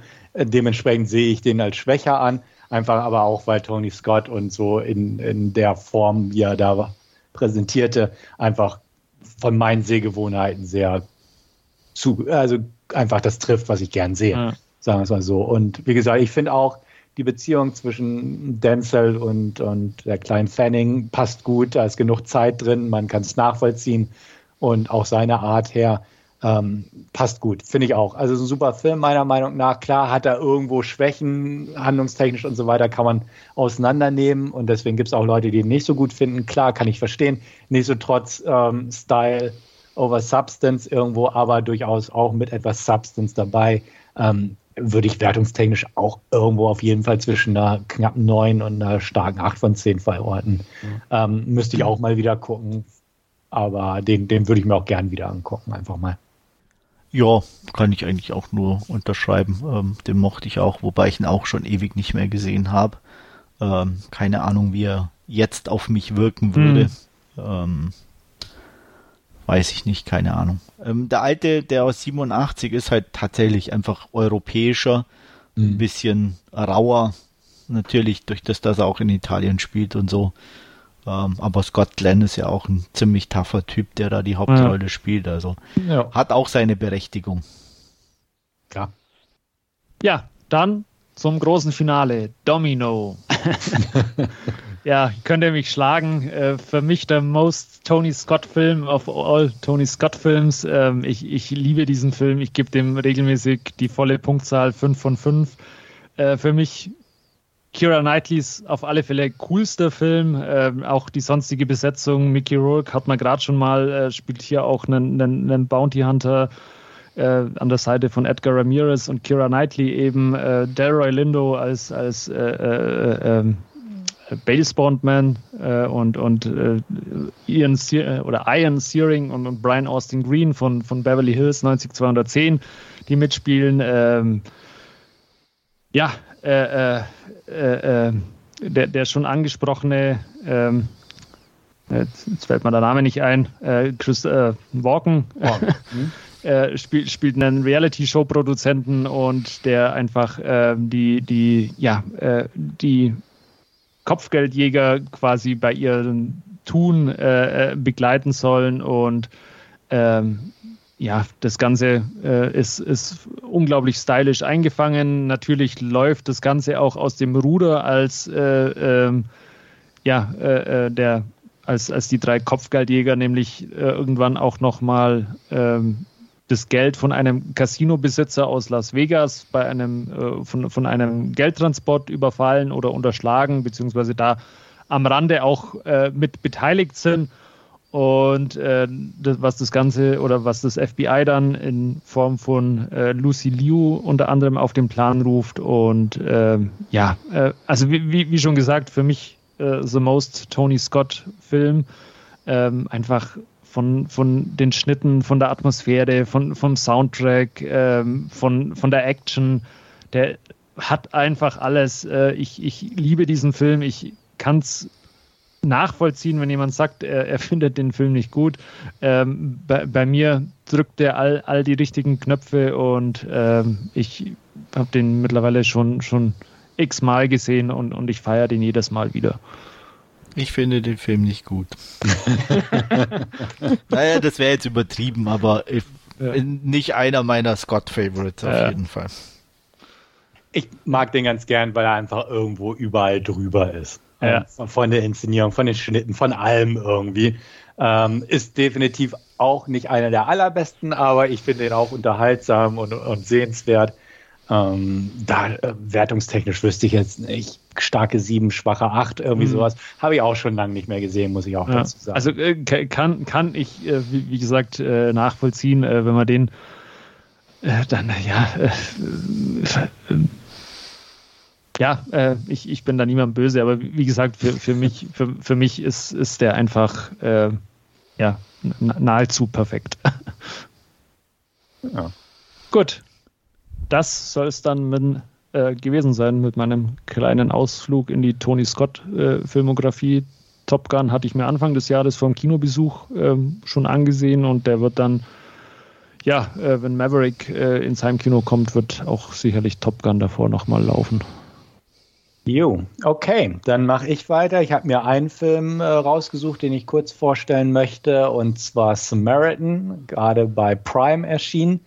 Ähm, worum geht's? A, es ist eine Comic-artige Verfilmung, basiert nicht auf einem Comic, ist aber ganz klar danach modelliert worden. Ähm, spielt in einer, Stadt, einer amerikanischen Großstadt, Granite City heißt die, und da gab es vor 25 Jahren mal ein ja, ich will mal sagen, Superhelden, kann man ja so den Begriff einfach verwenden, ähm, gespielt von Sylvester Stallone, um, was auch mit De-Aging und sowas gemacht wurde. Und er hat gegen seinen Nemesis damals gekämpft. Und der hieß auch Nemesis, der, der Verdi-Name sozusagen. Die haben gekämpft. Äh, groß, es gab eine große Auseinandersetzung in einem Kraftwerk. Das Ganze ist in die Luft geflogen. Und äh, man geht davon aus, beide sind gestorben. Offiziell ist das so. Aber der 13-jährige Sam in der heutigen Gegenwart ähm, ist davon überzeugt, dass Samaritan, so hieß nämlich der Gute, ähm, immer noch am Leben ist und ähm, geht halt diversen Theorien nach, recherchiert und ähm, hat diverse Spekulationen, wer denn Samaritan sein könnte. Und irgendwann stößt er drauf auf seinen Nachbarn, der in dem ja, Hochhauskomplex in einem anderen Teilbereich oder in einem anderen Gebäude ihm gegenüber sozusagen wohnt, ähm, Mr. Smith. Er ist Müllmann, der wird jetzt gespielt von Sylvester Stallone und ähm, ja, hat auch das Hobby, alte Sachen, die er im Müll findet, zu reparieren und im Funshop zu verkaufen und ähm, hat auch ein paar Brandnarben, also würde das auch passen. Und ähm, ja, eines Tages passiert ist, dass Sam mal wieder von irgendwelchen Leuten ähm, gebullied wird und zusammengeschlagen wird, auch weil er sich über eine kriminelle Truppe ein paar Dollar dazu verdienen wollte und die ein bisschen pissig auf ihn waren, auf einer bestimmten Geschichte heraus. Und ähm, ja, Mr. Smith geht dann zwischen und ähm, zeigt so ein paar Kräfte, die nicht unbedingt von einem in seinem Alter zu erwarten sind. Das bringt ihn so ein bisschen auf den Gedanken, hm, okay, und er guckt dann immer weiter rein und eines Tages, was auch der Trailer schon hergibt, wird er von einem Auto überfahren und überlebt das. Und für da, ab da ist eigentlich klar, es ist Samaritan. Und ähm, Samaritan oder Mr. Smith, wie ich ihn weiter nennen werde, hat einfach auch kein Interesse daran, wieder ne, irgendwas zu tun, wieder aktiv zu werden. Er ist ja auch schon älter geworden, er kann zwar sich heilen und so, aber naja, das, das Alter hat ihn doch schon ein bisschen mitgenommen. Und ähm, dann passiert es aber, dass ein Gangster der Stadt ähm, auf die Idee kommt, da wieder die alte Nemesis-Geschichte aufleben zu lassen. Cyrus heißt er und er bricht im Polizeirevier ein und klaut sich aus der Asservatenkammer ähm, die alte Maske von Nemesis und seinen Hammer, so ein, ein Thors Hammer hätte ich fast gesagt, also ein Hammer mit besonderen Kräften. Und ähm, will, ruft zu Anarchie auf im Namen von Nemesis. Und ne, Mensch hier erhebt euch gegen die widrigen Umstände ähm, und so weiter. Denn die Stadt ist halt na, jetzt nicht so gerade eine schöne Stadt, ist alles sehr grau und so weiter. Und dann kommt es zu Plünderungen und ähnliches. Und ähm, ja, vor dem ganzen Hintergrund, wie es denn so ist, muss Mr. Smith dann doch wieder aus dem Ruhestand heraus, weil auch der Sam mit reingezogen wird in die ganzen Verstrickungen. Ja, gut, handlungstechnisch, ja, so lala, 0815, sage ich mal. Ähm, ja, der Film wurde halt im Vorfeld beschrieben als Unbreakable meets Finding Forrester. Das war damals der Sean Connery-Film, wo er auch so ein bisschen wieder äh, entdeckt wurde, aus dem Ruhestand herausgeholt wurde und so ähnliches. Aber das hat halt nichts mit Superhelden zu tun. Daher die Unbreakable-Geschichte. Dann ist es halt kein flashy Superheldenfilm, sondern alles ein bisschen, ja, dreckiger, einfacher. Hat mich immer an Chronicle im Prinzip erinnert, so von der Art her. Und ähm, ja, das ist im Prinzip das. Und über weite Strecken hinweg ist der Film halt wirklich relativ formelhaft und vorhersehbar. Ähm, er ist relativ jugendfreundlich am Anfang, ähm, hat aber dann doch ein paar Momente, wo ich denke, okay, gut, da ist ein bisschen düsterer. Ich glaube, er hat eine 12er Freigabe bekommen, aber er hat ein paar Momente drin, die schon etwas härterer Gangart sind, also so wie, ich sag mal, Dark Knight oder so, der hat ja auch ein paar Momente drin ähm, geht es in diese Richtung und ähm, hat auch ein paar düstere Momente. Ähm, hat so die üblichen Sachen, die Unstimmigkeiten, die äh, und Zweckmäßigkeiten, die in solchen Filmen zu finden sind. Na, natürlich muss Sam genau gegenüber von Smith wohnen und, und so weiter und so fort. Also das ist halt drin. Drehbuchtechnisch gibt der Film halt nicht viel her. Ähm, auch die Geschichte um Nemesis beziehungsweise um Cyrus in dem Fall er hat auch eine Gang, die eigentlich auch recht coole Leute hat, äh, die aber halt einfach so 0815 eindimensional sind, ähm, dass es einfach ja, nicht viel hergibt. Sam ist natürlich äh, Kind einer alleinerziehenden Mutter, die halt ganz viel arbeitet im Krankenhaus und so weiter und deswegen oft alleine ist, aber sie bemüht sich. Und so kennt man auch alles von überall her. Grundsätzlich, das Drehbuch ist halt, ne, da ist jetzt nicht so viel Energie oder Kreativität reingeflossen, sagen wir es mal so. Ähm, was den Film aber irgendwie ganz, ganz nett macht, ist, dass der tatsächlich solide inszeniert wurde von Julius Avery, der auch Overlord gemacht hat. Ähm, Overlord mochte ich lieber, aber ich sag mal, der ist solide gemacht. Der hat jetzt kein riesen Budget, der Film. Ähm, das, das passt schon, ist so ein Mid-Budget-Film. Und ähm, auch die Darsteller agieren völlig in Ordnung. Stallone kann solche Rollen auch so, ja, ist so ein bisschen so seine übliche Rocky, ne, aus dem Ruhestand rauskommen Rolle, ähm, der alternde Loner und sowas. Ähm, das Kind nervt nur bedingt, aber ist an sich auch solide gespielt worden von dem da Kinderdarsteller, den ich vorher nicht kannte. Ähm, Pitu Asbeck, ein Däne, spielt den Betty den kann man aus den ein oder anderen größeren Produktionen schon heraus kennen. Der hat auch bei Overlord mitgespielt, der hat bei Game of Thrones auf jeden Fall mitgespielt. Ähm, der war bei Uncharted dabei, habe ich gesehen. Und, Ghost ähm, in the Shell. Ghost in the Shell, da hat er Batu gespielt, ganz genau. Also diverse Produktionen, Ben Hur und so weiter. Ähm, wird auch im neuen Aquaman mitspielen. Ähm, den, den kann man kennen und der, der macht seine Rolle auch in Ordnung. Er ist halt ein Daddy. Ein 0815 Drehbuch Baddy, aber er, er, hat eine gewisse Ausstrahlung und Präsenz, aber auch jetzt auch keins, was jetzt wirklich klasse zu bezeichnen wäre oder so. Ähm, aber er macht seine Sache solide. Und das trifft auf diesem Film eigentlich recht gut zu. Er, er macht seine Sache solide. Er hat eine kleine Wendung am Ende drin oder irgendwo kurz vor Ende. Ähm, die, die fand ich gut, war in Ordnung. Man kann sie einigermaßen so ein bisschen voraussehen, aber sie ist in Ordnung, funktioniert.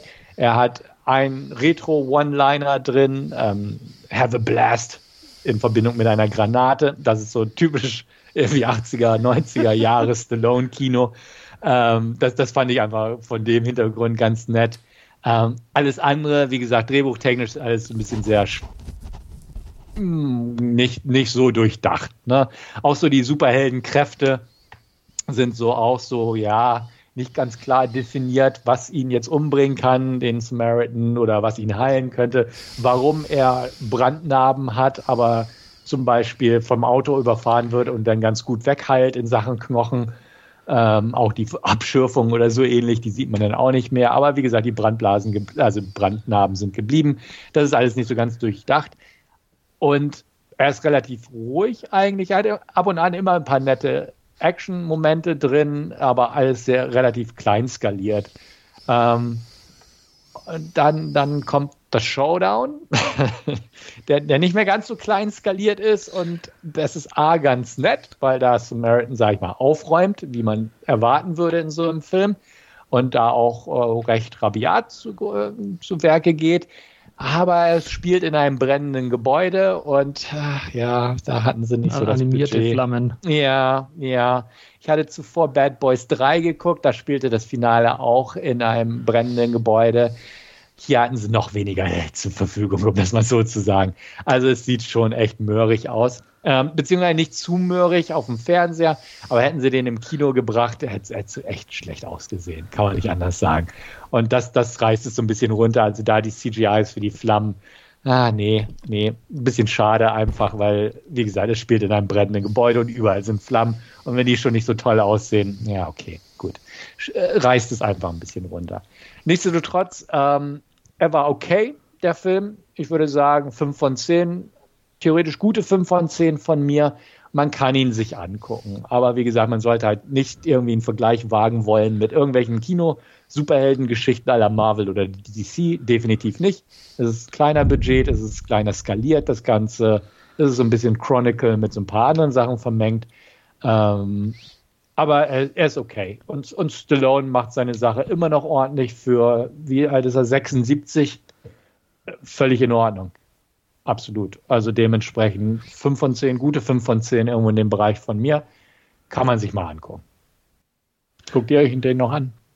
Er klingt ja jetzt nicht äh, so ganz schlecht. Ähm, wir, wir hatten den ja auch unter anderem als, als Hauptreview-Alternative für diese Ausgabe eingeplant. Ich habe ihn deswegen ja auch auf, der, äh, auf meiner Prime-Liste und äh, ja, äh, ich, also ich könnte mir jetzt schon vorstellen, mir den mal zeitnah noch anzuschauen. Ja, ich weiß nicht. Also mich hat er von Anfang an nicht so wirklich angesprochen. Vielleicht mal so, wenn, wenn ich gar, mir gar nichts anderes einfällt. Aber ja. Wenn, wenn, wenn auch Barbarian Queen 2 nicht kommt, dann. dann könnte ich den gucken, genau. Genau, also wie gesagt, er ist, er, ist, er ist in Ordnung. Er ist solide, durchschnittlich, wie auch immer man das bezeichnen möchte. Er ist okay. Na, am Ende haben sie sich halt ein bisschen budgettechnisch übernommen mit den Ideen, aber ja, wie gesagt, auch für Leute, die einfach Stallone noch mögen und das, das ist ja in Ordnung in dem Fall. Wie gesagt, der, der Mann ist 76, muss man ja auch sehen. Okay, gut so viel zum Last Scene Sektor. Gehen wir über in unseren Hauptreview-Bereich und da wird uns Wolfgang, glaube ich, eine kleine Inhaltsangabe bescheren und uns den Titel unseres Hauptreviews nennen. Genau, wir haben uns X oder X von Ty West angesehen und ja, der Film eröffnet mit einem ja, äh, äh blutigen Tatort, äh, der auf äh, einer ja, abgelegenen äh, Farm äh, liegt und ähm, ja, man, man sieht äh, diverse Leichen und, und Blutspuren. Ähm, aber der Film verrät uns noch nicht, wer da liegt, denn ähm, wir springen ähm, ja, äh, 24 Stunden zurück und ähm, ja, sehen eine Crew von sechs äh, Filmemachern, die ähm, sich auf den Weg eben zu dieser abgelegenen äh, Farm machen. Ähm, das, angeführt werden sie von, von Wayne, der als äh, Produzent äh, agiert. Und ja, diese sechs äh, Filmemacher möchten einen äh, ja, äh, Porno drehen. Ähm, man muss dazu sagen, das Ganze spielt im Jahr 1979 und ja, sie erhoffen sich einfach dadurch groß rauszukommen und, und bekannt zu werden. Und ähm, ja, haben sich da eben äh, in diesem äh, Gästehaus auf dieser Farm einquartiert. Äh, als sie jedoch äh, auf der Farm ankommen, ähm, kommt ihnen Howard, der Eigentümer, erstmal mit der Schrotflinte entgegen, äh, erinnert sich dann aber doch daran, äh, dass ja vom paar Tagen ein, ein junger Mann angerufen hat, der eben äh, äh dieses äh, äh, Gästehaus gebucht hat. Ähm, sie verraten aber dem alten Howard nicht, dass sie vorhaben, äh, da eben einen, einen, Porno zu drehen, sondern äh, sie ja, sind, wollen einfach oder sind einfach nur als ähm, Gäste da einquartiert. Gut, man macht sich eben äh, an die Arbeit. Ähm, die ein oder andere äh, Sexszene äh, wird gedreht und ähm, auf einmal ja, bricht auch äh, die, die Nacht herein und ähm, ja, die Ehefrau von, von Howard, äh, Pearl, hat ähm, ja ähm, die jungen Menschen bei ihrem Tun äh, beobachtet und ähm, ja, äh, hat dadurch äh, auch oder äh, da, dadurch wurde auch quasi äh, äh, ja, etwas äh, in ihr geweckt und sie hätte auch mal wieder Lust, äh, mit ihrem Mann Howard äh, Sex zu haben. Der muss jedoch dankend ablehnen mit Verweis auf sein schwaches Herz, das ihn das vermutlich umbringen könnte.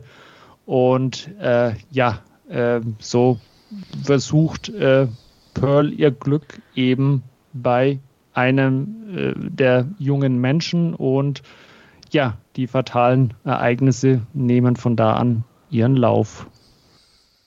Ja, soweit mal zum Inhalt von X. Ja, vielen Dank dafür auf jeden Fall. Wir sagen auch gleich im Vorfeld jetzt sozusagen, dass wir mit Spoiler arbeiten werden. Das heißt, wer X noch nicht gesehen hat, sollte vielleicht erstmal noch nicht hier sich weiter das Ganze anhören. Ich habe schon vor ein paar Monaten den Film gesehen beim Fantasy Filmfest und eine Kritik geschrieben. Daher ist es kein Geheimnis, dass ich X stark finde. Also guckt euch X an und dann hört euch den Podcast zu Ende an. Und für alle anderen X an. Punkt. Anders kann ich es nicht sagen. Ähm, wir fangen jetzt an. Wie gesagt, Spoiler werden da drin sein. Und ähm, Andreas, schieß los.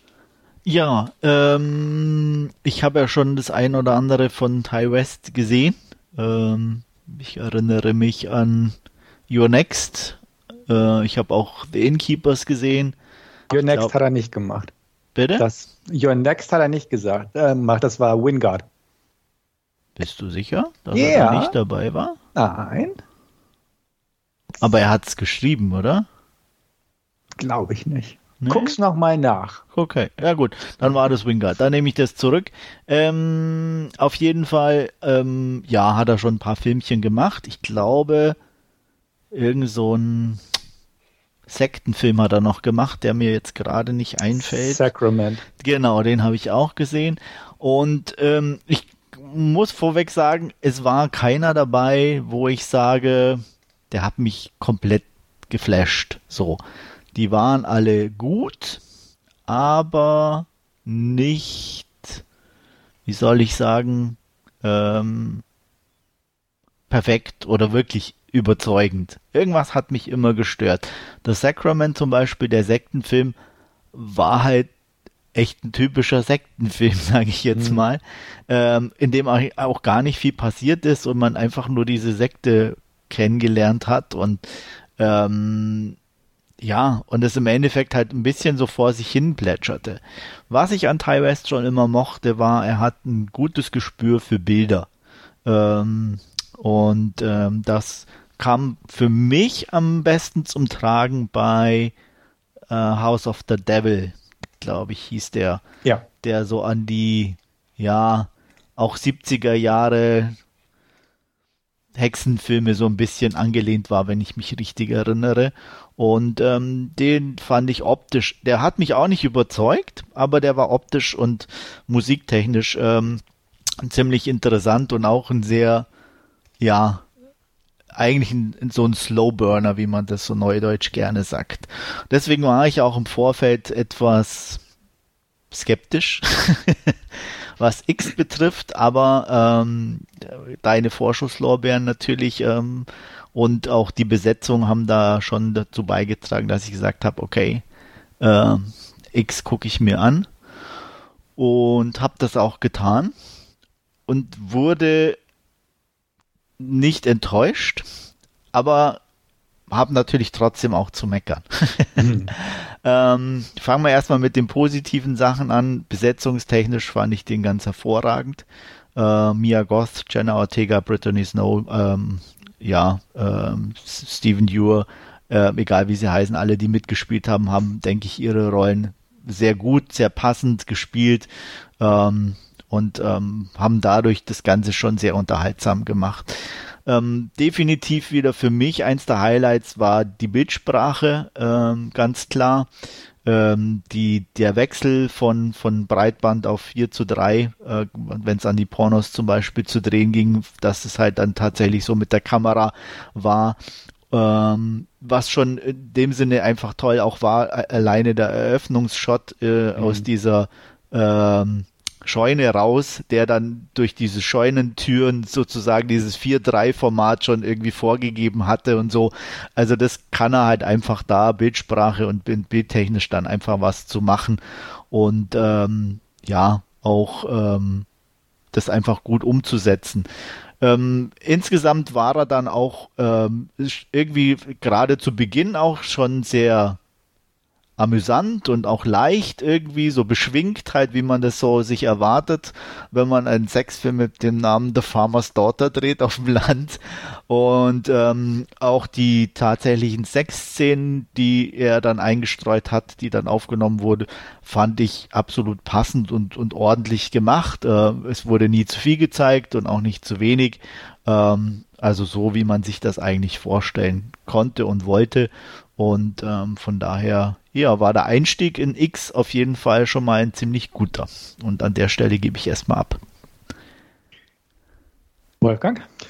Ja, äh, wer die ein oder andere unserer Podcast-Ausgaben äh, äh, gehört hat, der wird wissen, ich bin jetzt kein großer Horrorfilm-Fan.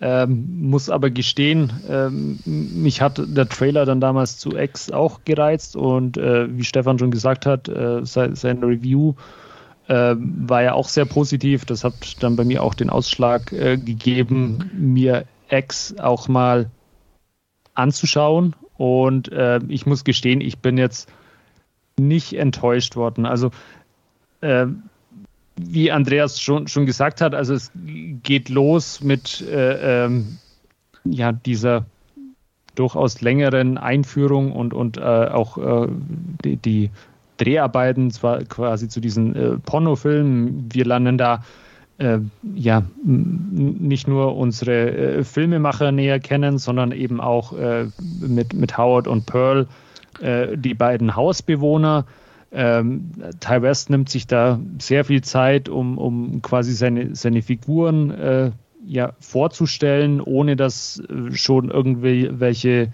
äh, ja, Dinge passieren, äh, die, oder äh, in, ohne dass der Bodycount quasi nach oben geht, sondern er schafft erstmal diese Grundlage, um äh, ja, mit, mit den Figuren warm zu werden und die äh, sind durchaus auch alle sympathisch. Das gilt auch für äh, ähm, Howard und Pearl, ähm, die ja so ein bisschen eigentlich, ja, oder die, die Antagonisten in, in, in diesem Film sind, ähm, denen man aber ähm, nicht einfach nur, ähm, ja, wie es in vielen anderen Horrorfilmen, und ich spreche da jetzt von meiner begrenzten Erfahrung, äh, äh, wäre, dass man ihnen einfach halt äh, das, das ultimativ Böse unterstellt, sondern ähm, er macht schon klar, wieso die beiden dann irgendwie das tun, äh, was sie tun und, und was sie zu, zu diesen Handlungen und, und äh, Morden äh, verleitet. Also auch das sind irgendwie zwei tragische Figuren, mit denen man mitfühlen kann, die halt äh, ja insbesondere Pearl auch ihrer Jugend und, und Schönheit äh, nachtrauert und da eben ja äh, von ja, äh, insbesondere den, den drei attraktiven äh, Frauen da natürlich äh, auch vor, vorgeführt äh, bekommt, was sie nicht mehr hat. Und, und das fand ich äh, sehr gut und äh, fand ich auch sehr spannend und auch sehr interessant zum Zuschauen. Und, und wie Andreas schon, schon gesagt hat, die Bildsprache ist toll. Also allein diese Öffnung eben aus diesem Scheunentor heraus, aber auch ähm, ja, äh, das, das, ähm, also gedreht wurde ja digital bei X, aber auch dieses künstliche Filmkorn, das sie quasi äh, äh da, dazu äh, ja, äh, ähm, ge ge gemacht haben, dass es eben ausschaut wie, wie ein äh, klassischer aufgenommener Film. Auch die Töne und dann auch in diesem äh, 16 mm oder 4 zu 3 äh, Aufnahmen, was dann alles so ein bisschen äh, äh, die, die, ja, den, den Pornofilm, den sie drehen, in, in diese ganzen Sepia-Töne taucht und ähm, ja, auch der Film an sich ist äh, ein bisschen entsättigt von den Farben. Also das sieht alles schon, schon sehr cool aus und dann äh, das Ganze auch äh, untermalt äh, mit ja, vielen 70er äh, Jahre äh, Songs, die äh, auch sehr, sehr cool in, in den Film passen. Ich freue mich hier immer, wenn ich Don't Fear the Reaper von Blue Oyster Cult irgendwo höre. Ähm, ja, also für, für mich ein wirklich gelungener Horrorfilm. Ähm, ich, ich ja, äh, reut mich nicht, ihn gesehen zu haben. Und auch in, im letzten Drittel, wo es dann zur Sache geht, sage ich jetzt mal, ähm, ist er, ähm, ja, da, da ist er dann schon sehr, sehr konsequent und äh, da fließt dann auch ordentlich äh, das Kunstblut, aber äh, ja, fand ich äh, durchaus passend in dem Film und, und hat mich ja rundherum gut unterhalten eigentlich. Ja, also ich steig mal ein, wo Andreas so ein bisschen eingestiegen ist. Ty West ähm, bin ich auch nicht so der Freund von. Ich habe ein paar Filme von ihm gesehen. Innkeepers war ich auf dem Filmfest im Kino. House of the Devil war mir zu langsam. Solche Sachen. Also ich bin auch kein Freund von Ty West gewesen und ähm, sehe den hier X als seinen klar unterhaltsamsten Film an. Ähm, ich habe den jetzt das zweite Mal gesehen, halt jetzt nach dem Filmfest auch hier zu Hause in Vorbereitung auf unsere Besprechung heute. Und ähm, ich, ich mag den einfach auf, auf verschiedenerlei Ebenen. Ich mag, weil Ty West klar weiß, was für Filme er als Ausgangsmaterial oder als Hommage oder ähnliches verwendet. Er weiß um die Bilder, er weiß allein die schon zweimal erwähnte Eröffnungseinstellung mit dem Perspektivwechsel durch die, ähm, beziehungsweise Formatwechsel durch die Scheunentor-Geschichte. Ähm, solche Sachen. Der Einstieg ganz klar an Texas Chainsaw Massacre angelehnt. Ähm, einfach mit, es werden Leichen gefunden und dann wird zurückgeflasht. Und ähm, einfach so ganz viele Sachen drin, wo man merkt, der, der versteht das Genre einfach. Auch, dass er vernünftige, die, die sind nicht super dreidimensional, die Charaktere, die er da erschaffen hat. Aber sie sind sympathisch und man hasst sie nicht oder will, dass sie stirbt, sterben, wie es oft in solchen Filmen da der Fall ist, wo es einfach nur Kanonenfutter ist, äh, sondern er verbringt Zeit mit den Charakteren, man lernt sie kennen, sie sind nicht unsympathisch, sind auch, na, klar drehen sie Pornos, aber sie sind einfach irgendwie Figuren, die man durchaus mag, mag. sie sind sympathisch, werden gut verkörpert von den Darstellern, treffend verkörpert auf jeden Fall und sowas. Und es ist halt alles so ein bisschen humorvoll, mit einem kleinen Augenzwinkern unterlegt, das Ganze. The Farmer Starters, Plowing Service auf dem Van und solche Sachen und auch so diese ganze Darstellung äh, des, des Regisseurs, des Filmemachers, des äh, zukünftigen möchte gern Auteurs sozusagen, dass er auch a good dirty movie schaffen möchte und halt so dieses äh, europäische Kunstflair, Arthouse Cinema damit einfließen lassen möchte und nicht nur Smut drehen will. Ähm, das ist alles ganz nett gemacht. Also wie gesagt, es ist halt nicht super tiefschürfend, aber es ist halt alles, man merkt, er versteht das und kopiert nicht einfach nur. Und das ist eine schöne Sache, auch ähm, wie, wie schon gesagt wurde, einfach von den Bildern, von den, von den Farben, von den Szenen, wie sie aufgenommen wurden. Ähm, die Szene, wo ähm, Mia Goth im Teich schwimmen geht, die Overhead-Einstellung mit dem Krokodil, alles ganz, ganz nett gemacht, meiner Meinung nach. Und Wolfgang hat es schon erwähnt, auch was Pearl so antreibt, ähm, ist einfach auch mal eine andere Art, den, den Baddy sozusagen zu charakterisieren, beziehungsweise mit Motivation auszustatten, die nicht nur einfach ist, es, es sind einfach Sünder oder sowas, was man ja gern hat. Und auch das wird ja auch von Ty West aufgegriffen mit, sie sind ja da in, in Texas, in der Provinz, die einfach ne, sehr religiös geprägt sind und sehr konservativ und der Prediger, der ja ständig da im Fernsehen zu sehen ist, und, und sowas. Aber es ist nicht nur der Antrieb dieser beiden alten Herrschaften, dass es darum geht, irgendwie die Sünder zu bestrafen, weil sie Frevler sind oder sonstiges, sondern einfach, dass es einfach diese, diese Sehnsucht von Pearl ist, einfach auch nach Zärtlichkeit körperlicher äh, ne, Ertüchtigung hätte ich fast gesagt, falsches Wort, ich weiß, aber ne, sowas einfach und die Zurückweisung und man merkt ihr ihre Trauer an oder ne, wie, nach, wie sie sich danach sehnt und dass das dann quasi der Katalysator ist, woraus denn die Gewalt entsteht, äh, ist auch nicht so das 0815 Motiv, wie, wie Leatherface damals hatte oder ähnliches in vergleichbaren Werken. Und äh, deswegen finde ich es einfach auf der Ebene einfach echt nett gemacht. Und ähm, jetzt gebe ich den Bogen wieder an Andreas zurück, weil Andreas aufgehört hat, bevor das Blutvergießen anfing. Ja. Da kannst du dann weitermachen jetzt.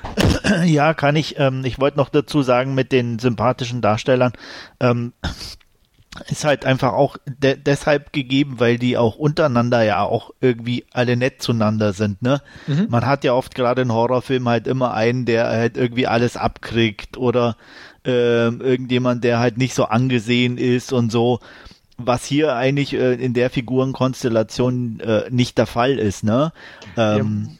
Klar. Genau, selbst der, selbst der Stripclub-Besitzer ist ja irgendwo nett.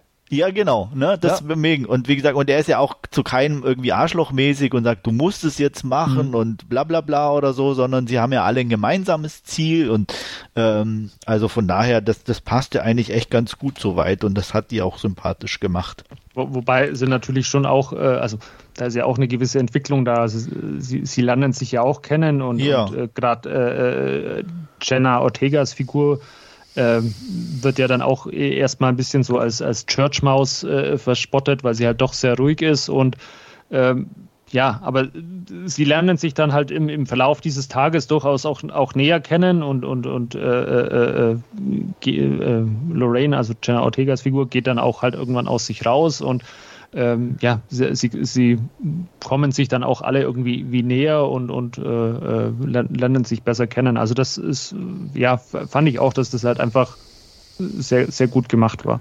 Genau, und es werden ja auch solche Sachen thematisiert, ähm, wie ne, die Trennung zwischen beruflichem Sex und privaten Liebe und so. Das führt ja auch dazu, dass äh, da zu einem kleinen Twist kommt zwischen Jenna Ortegas Figur und dem Regisseur, der dann plötzlich doch nicht so einfach das trennen möchte oder kann von den Gefühlen her und solche Sachen. Und auch, auch da fiel mir gerade ein, als Andreas erzählt hat, ähm, mit, mit der ganzen Geschichte, dass sie ein gemeinsames Ziel haben, auch so dieses, auch das, der Hintergrund einfach, dass, dass die auch für den Home-Video-Markt produzieren wollen, der ja auch damals erst anfing. Also auch da, sage ich mal, so das Geschichtliche ein bisschen aufgegriffen und ähnliches. Ähm, wie gesagt, auch das, das ist ein nettes Detail einfach. Ja. Und ja, auch ähm, ich ähm, muss jetzt auch so ein bisschen äh, auch überschwenken auf den blutigen Teil natürlich. Mhm, klar. Ähm, wobei auch da schon mein, mein einer meiner Kritikpunkte einsetzt, ähm, was ich ein bisschen schade fand. Ähm, also die, die ähm, das Blut an sich und alles, ähm, die Effekte waren alles wirklich gut gemacht und da gab es, glaube ich, auch nichts, woran man sich stören könnt, konnte oder könnte.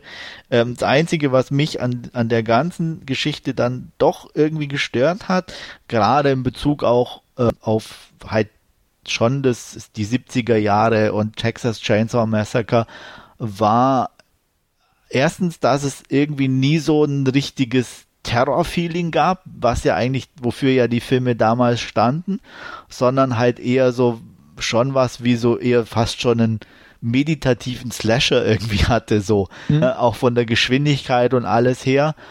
Und was mich dann auch noch gestört hat, einfach, dass alles im Dunkeln stattfand.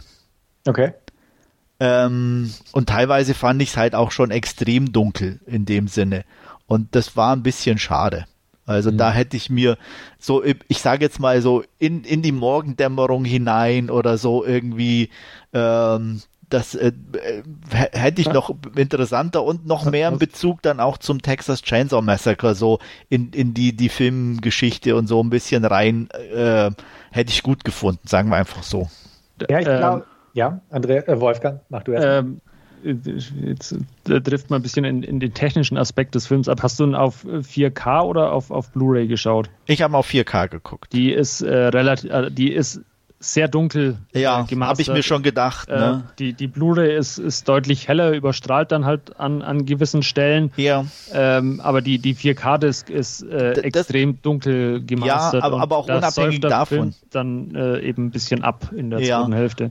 Aber auch, unabhängig, es spielt ja trotzdem nachts, ne? Ja. Also von, mhm. von daher, also jetzt unabhängig, wie viel man sieht oder nicht, also ja. das ist jetzt gar nicht so das große Problem, sondern ähm, einfach, dass es nur nachts spielt und äh, wenn ich wenn ich dann halt auch an einfach an die anderen Sachen denke, äh, die der es war halt klar spielt sowas auch mal nachts, aber es war immer viel dieses heiße Texas, ne, diese diese flirrende Hitze, die dann auch immer in mhm. diesem Film ähm, auch auch ich sag mal Rob Zombie mit Davis Rejects oder so ähm, war auch immer viel auch im Hellen und so und das fand ich so ein das hat mir ein bisschen gefehlt, so als mhm. Hommage oder so, als äh, das aufzugreifen. So hätte auch vielleicht nur eine Szene gereicht oder so. Also, ne, irgendwas in der Richtung. Ja, kein, kein Nachvollziehen. Ne, weil, wenn ich schon so eine, weil es soll ja irgendwo eine Hommage sein auf der einen Seite, so, dann hätte das für mich irgendwie mit reingehört. Mhm. So. Und ja. ähm, deswegen, aber wie gesagt, das war halt einfach nur, dass es halt dann wirklich tatsächlich nur alles dann nachts stattfindet, so, ähm, dass die, der Auslöser, klar, ähm, ich sag mal, nachts ist ja halt so die kuschelige Zeit und da ist sie halt auf der Suche nach, nach, nach Zuneigung und so. Ähm, also von daher war das schon okay, dass es da startet und alles, aber da hätte ich mir dann doch das ein oder andere noch ein bisschen gewünscht. Und ähm, ich fand es dann auch ähm, fast ein bisschen teilweise zu brav von dem, was passiert ist, irgendwie. Ja, ähm, ja er hat da gut nicht, gemacht. nicht ganz losgelassen. Also nee, gut, also ja offscreen quasi. Ge genau. Genau, zum Beispiel.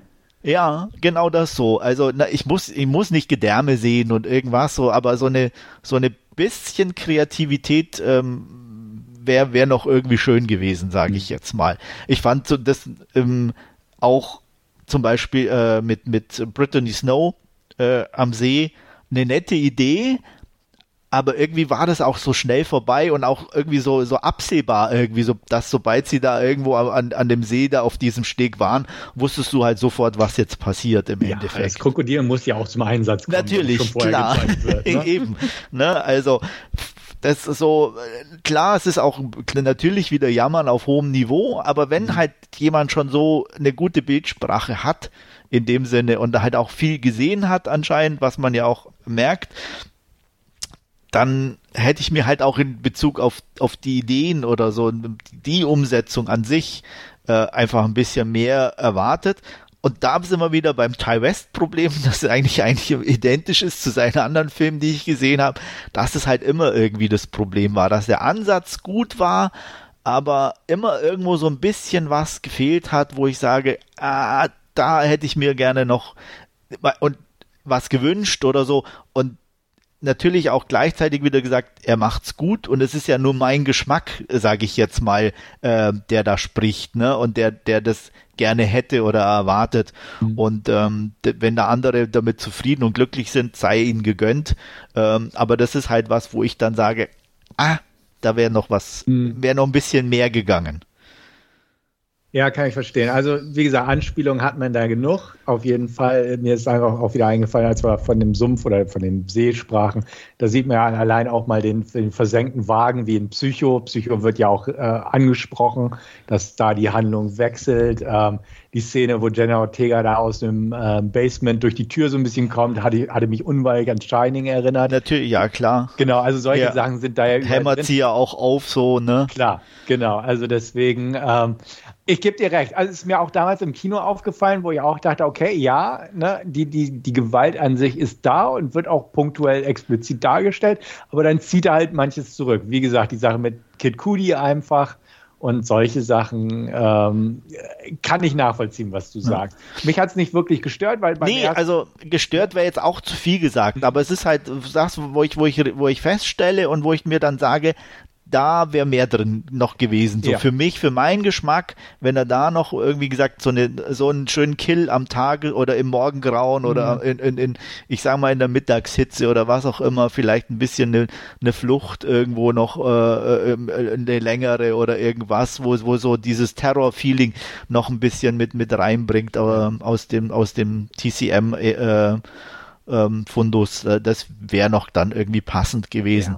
Wobei es jetzt X dadurch nicht schlechter macht, sondern für mich halt nur einfach ein bisschen was noch fehlt. Mhm. Am Ende fährt sie ja quasi in den Sonnenaufgang. Man hätte ja quasi das ein bisschen zeitlich nach hinten verschieben können. Zum Beispiel, genau. Sowas hätte man Ja. machen können. Das stimmt Ja. vorher, ja. Genau.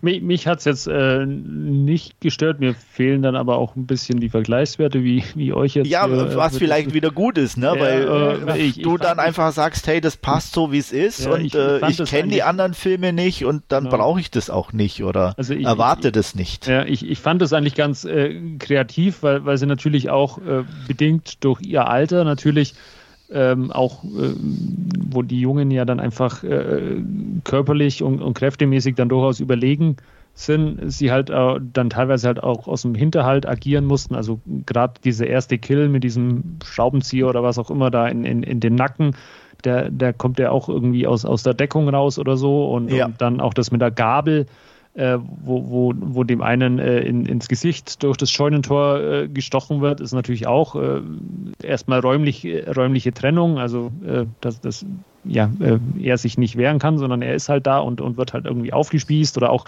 mit, mit äh, ähm, Brittany Snow, die dann eben in, in den Teich geschupft wird oder gestoßen wird und dann der Alligator kommt und lauter so Sachen. Also ich fand das eigentlich äh, ganz passend in, in dem Film und auch in, eben in dem Kontext, dass, dass eben die Täter ähm, äh, ein älteres Paar ist oder ein altes Paar ist und äh, dann, ja, äh, ver vermutlich ging es mir dann auch so, also ich habe natürlich auch die ein oder andere Referenz äh, erkannt, äh, aber da, das sicherlich auch das ein oder andere dann äh, völlig äh, äh, an, an mir vorbeiging. Also auch das mit der, mit der Tür, wo sie mit der Axt dagegen klopft, das, das Bild von, von Jack Nicholson ist mir natürlich auch dann äh, gekommen oder, oder ja, ich, der, der Kombi, wieso auch immer, äh, hat mich dann auch an, ich, ich kenne nur das Remake von, von ähm, das, das Michael Bay produzierte Remake von Texas Chainsaw Ja. Massacre mit Jessica Biel. Da, da ist der Kombi ja auch irgendwie vom gleichen Typ oder so.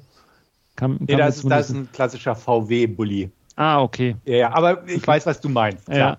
Ne, logisch, klar. Und, eine äh, Art, ja. Ja, und, und ähm, ja, äh, also als, als Nicht-Genre-Fan und, und Genre-Gucker, ähm, ja, ist da, ist da bestimmt das ein oder andere an, an mir vorbeigegangen, aber ähm, es hat für mich jetzt äh, den, den, die Unterhaltung oder äh, die, die, den Spaß an dem Film und, und er ist ja durchaus sehr unterhaltsam und, und spaßig anzuschauen, äh, nicht geschmälert. Ähm, Und das ist ja schon mal gut für dich, der nicht Ja. so der Horrorgucker ist, muss man Ja. ja, auch dazu sagen, ganz klar. Also äh, man, man muss natürlich auch sagen, also es ist, war dann ja auch von, ich jetzt vorhin ja schon mal kurz, kurz erwähnt, also es war ja relativ ähm, gut begründet, äh, wo, worin diese Gewaltexzesse oder wo, wo, die herkommen. Und ähm, er hat natürlich jetzt nicht irgendwie, wenn man da jetzt irgendwie an, an, an so, ein, so ein Creature-Feature mal abseits von dem Alligator denken oder so, also er hat halt jetzt nicht so irgendwie die, die übernatürlichen Dinge drin, sondern es ist halt einfach ähm, ja, äh, ein, ein, mehr oder weniger eine Horrornacht, die halt da auf dieser Farm äh, äh, stattfindet und, und äh, das hat er auch, ohne dass er jetzt irgendwie, ähm, das rechne ich dem Film auch noch irgendwie hoch an, dass er da jetzt großartig irgendwie mit Jumpscares oder solchen Sachen arbeiten würde, sondern nee, das ist einfach, äh, äh, es passiert halt, es ist äh, sehr, sehr ordentlich und äh, die FSK 16 äh, Mhm. Äh, Freigabe ist äh, durchaus ja äh, sehr lax, würde ich jetzt mal sagen. Also da hätte man auch die, die 18er Freigabe durchaus auch zücken dürfen. Ähm, aber ja, äh, hat, fand ich jetzt halt aus meinem äh, eher anderen Se Sehgewohnheiten oder Genre-Sachen, die ich normalerweise anschaue, ähm, eben passend und, und nicht. Äh, nicht zu ab, übertrieben. Nicht, nicht, zu übertrieben und, und nicht so, dass ich mir äh, äh, hinterher denke, oh, das kannst du jetzt äh, nicht, nicht nochmal anschauen. Also da äh, ja. geht es mir bei X eben anders. Also der wird sicherlich die nächsten Jahre irgendwann noch öfters im Player landen. Genau, Jumpscares hätten auch nicht gepasst, weil der 1979 wurde nicht groß mit Jumpscares gearbeitet ja. und wie gesagt, das, das passt schon alles. Ne? Also da kennt er sich halt mit aus.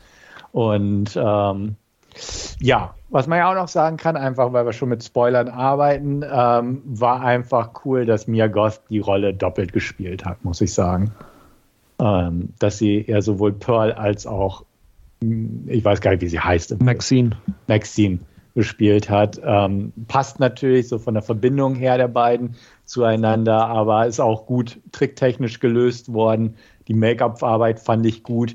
Wenn man genau darauf achtet, weiß man es, aber also, dann sieht man es irgendwo, aber beim ersten Angucken äh, war ich da auch nicht so ganz hinter. Also ich meine, man sieht aber schon, dass es nicht tatsächlich eine alte ja. Frau ist, sozusagen. Ne? Genau, ne? Genauso wie, wie beim alten Mann, der ja auch, äh, ne? also das, das fällt schon auf, dass das irgendwie, äh, ja, Prosthetics sind, sage ich jetzt mal. Richtig, genau. Aber so, dass es eine Doppelrolle ist, ist mir im ersten Augenblick damals nee, wirklich aufgefallen. also ich habe hab das auch erst gelesen. hinterher dann äh, festgestellt bzw. gelesen. Also mir ist jetzt beim Filmschauen mhm. auch nicht aufgefallen. Was da noch, noch ein so eventuell nicht. Ja, ich habe noch einen kleinen Kritikpunkt, mhm. der mich tatsächlich dann doch ein bisschen gestört hat auch. Ich fand diesen digitalen Look irgendwie nicht so wirklich passend, muss ich sagen. Also das war für so einen Film, ich, ich meine, klar, es ist heutzutage schwierig, irgendwie auf Film zu drehen oder so, aber äh, ich irgendwie hätte ich mir das ein bisschen. Da kann, kann ich was beisteuern? Ja, ähm, klar. Klar. Also sie haben mit äh, digitalen Sony-Kameras äh, gedreht und hatten auch ähm, entsprechende Linsen oder Objektive dafür gekauft. Aber Ty West wollte ursprünglich äh, mit, mit echten Filmkameras drehen, ähm, ist aber äh, an der Corona-Pandemie quasi gescheitert, weil sie ja in, äh, gedreht wurde in Neuseeland und äh, sie hätten es quasi nicht geschafft, rechtzeitig quasi den Film zu entwickeln, um zu sehen, ob alles passt und gegebenenfalls Szenen nach äh, zu drehen. Also es ist quasi so, so ein bisschen an der Logistik gescheitert, dass sie quasi ihren Film entwickelt bekommen und, und quasi am nächsten Tag zurückbekommen, um, um zu sehen, ob alles passt und wenn die Sets quasi noch stehen oder äh, aufgebaut sind, damit sie quasi äh, unter oder wenn was sein sollte, noch was nachdrehen können. Und das, das war die logistische Herausforderungen oder die logistische Herausforderung, weswegen sie dann auf digitale Kameras mit äh, aber alten Linsen oder alten Objektiven aus den 70er Jahren zurückgegriffen haben und dann eben halt auch künstlich dieses äh, Filmkorn quasi ähm, über den, äh, äh die Digitalaufnahmen gelegt haben.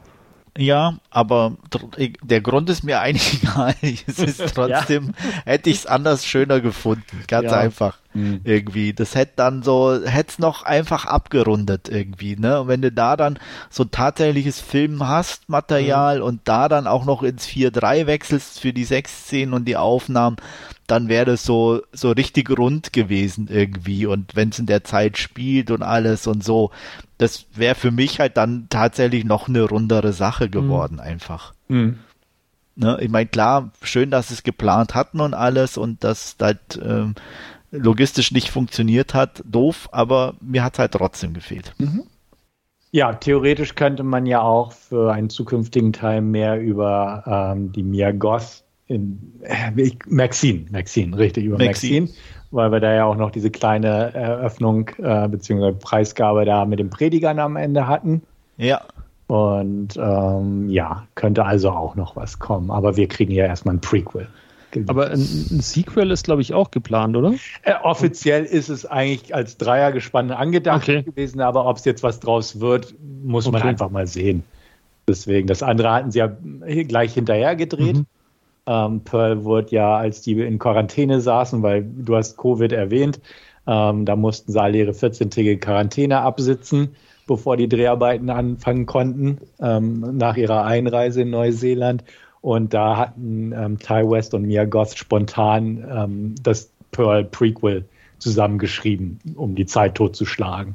Und dann konnten sie nämlich gleich die Sets im Anschluss ah, nutzen. Okay. Und deswegen konnte es in alles in einem Abwasch gedreht werden.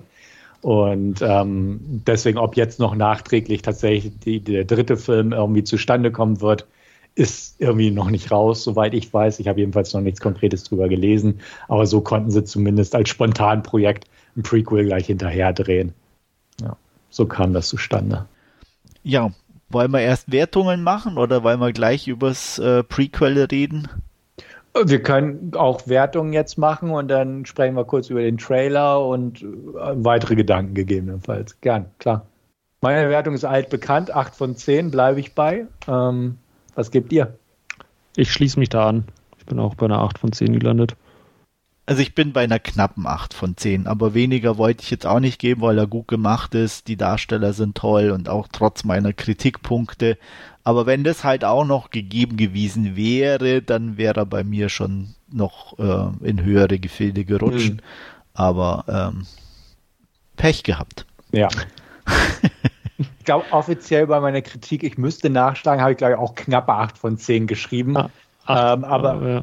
Genau, aber bei einer 8 von 10 bin ich definitiv auch. Und wie gesagt, die Zweitsichtung hat immer noch Spaß gemacht.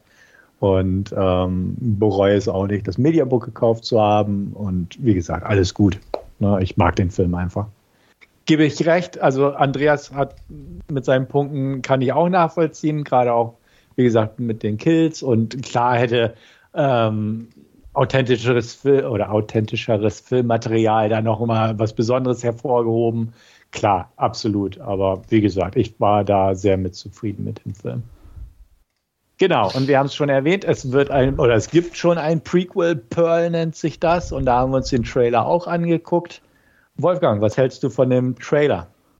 Ähm, ja, also, den, also wenn man den jetzt quasi ohne Ex gesehen zu haben, sehen würde, dann wäre da, glaube ich, ein bisschen schwer. Ja, ja, schwer verständlich oder so, aber jetzt so, so im, im Nachgang zu, zu, zu X oder so ist es, äh, ist dieses äh, Prequel um, um Pearl oder um die junge Pearl dann äh, ganz, ganz interessant, die ja dann auch wieder auf dieser äh, Farm aufwächst und, und da ihre äh, Eltern pflegen muss und, und da eben sie eben schon diese großen Ambitionen hat, wie eben äh, in, in X dann äh, unser, unser Filmteam, die eben da die großen Ambitionen haben und, und, da tun sich dann eben etliche Parallelen auf und das fand ich äh, ganz interessant. Ähm, ich muss gestehen, äh, ich fand den Trailer zu X äh, aber deutlich cooler wie den jetzt äh, zu Pearl. Ich weiß auch nicht, ob, ob mir Pearl dann äh, auch entsprechend zusagen wird. Ähm, ich, Interesse halber würde ich mir den äh, auf alle Fälle auch anschauen, weil er ja auch, äh, ja, wie, wie, wie wir gerade schon gesagt haben, weil, weil es ja äh, eher ja, so, so, so oder äh, jetzt zumindest mal zwei Filme sind, aber vielleicht dann auch eine, eine Trilogie wird. Und ähm, ja, also wie gesagt, fand, fand ich nicht uninteressant, ähm, aber hat mich jetzt nicht äh, so, so, so gepackt wie der Trailer zu X seinerzeit. Ja, muss ich auch sagen. Also sieht nett aus, aber mm, fast schon wieder ein bisschen zu sehr over the top und ähm, bin ich auch noch skeptisch bin auch skeptisch, ob es mir gefallen wird. Ähm, der lief ja jetzt da, ich glaube, in Venedig auf dem Festival und ähm, meinen sie auch, von den die Kritiken waren eigentlich relativ positiv, aber sie sagen halt auch, ähm, Ty West hat da einen anderen Fokus gelegt. Ähm, es ist halt mehr trashy, bewusst und mhm. mehr Farben, also Tech Technicolor Camp hatten sie es irgendwie beschrieben beim Hollywood Reporter. Ja, sieht man auch am Trailer, ne, mit diesem Rot und so. Genau, dass es mehr so in die Richtung geht und der Horroranteil einfach relativ gering ist. Ähm, natürlich kommen die Szenen drin vor, aber die meinen halt auch, es ist halt so dieses mit berühmt werden und berühmt werden wollen und wie man mit äh, naja, Rückschlägen und so umgeht oder sie halt auch nicht umgehen kann und solche Sachen. Ähm, ich bin auch gespannt, ob er mir genauso gut gefallen wird. Glaube ich auch nicht. Ich glaube, ich werde den auch irgendwo schwächer sehen. Ähm, aber wenn der Ansatz äh, ein bisschen was anderes ist, könnte man da auch was rausziehen und es nicht so eine 1 zu 1 Kopie ist. Ähm, ähnliche Ereignisse nur damals. Darauf wird es wahrscheinlich ein bisschen hinauslaufen, klar. Aber ähm, ich bin einfach neugierig drauf. Ist ja so ein Companion-Piece, sage ich mal, das jetzt relativ spontan entstand. Ähm, dementsprechend gern. Ich mag Mia Goth und bin einfach mal gespannt, was Ty West hier liefert.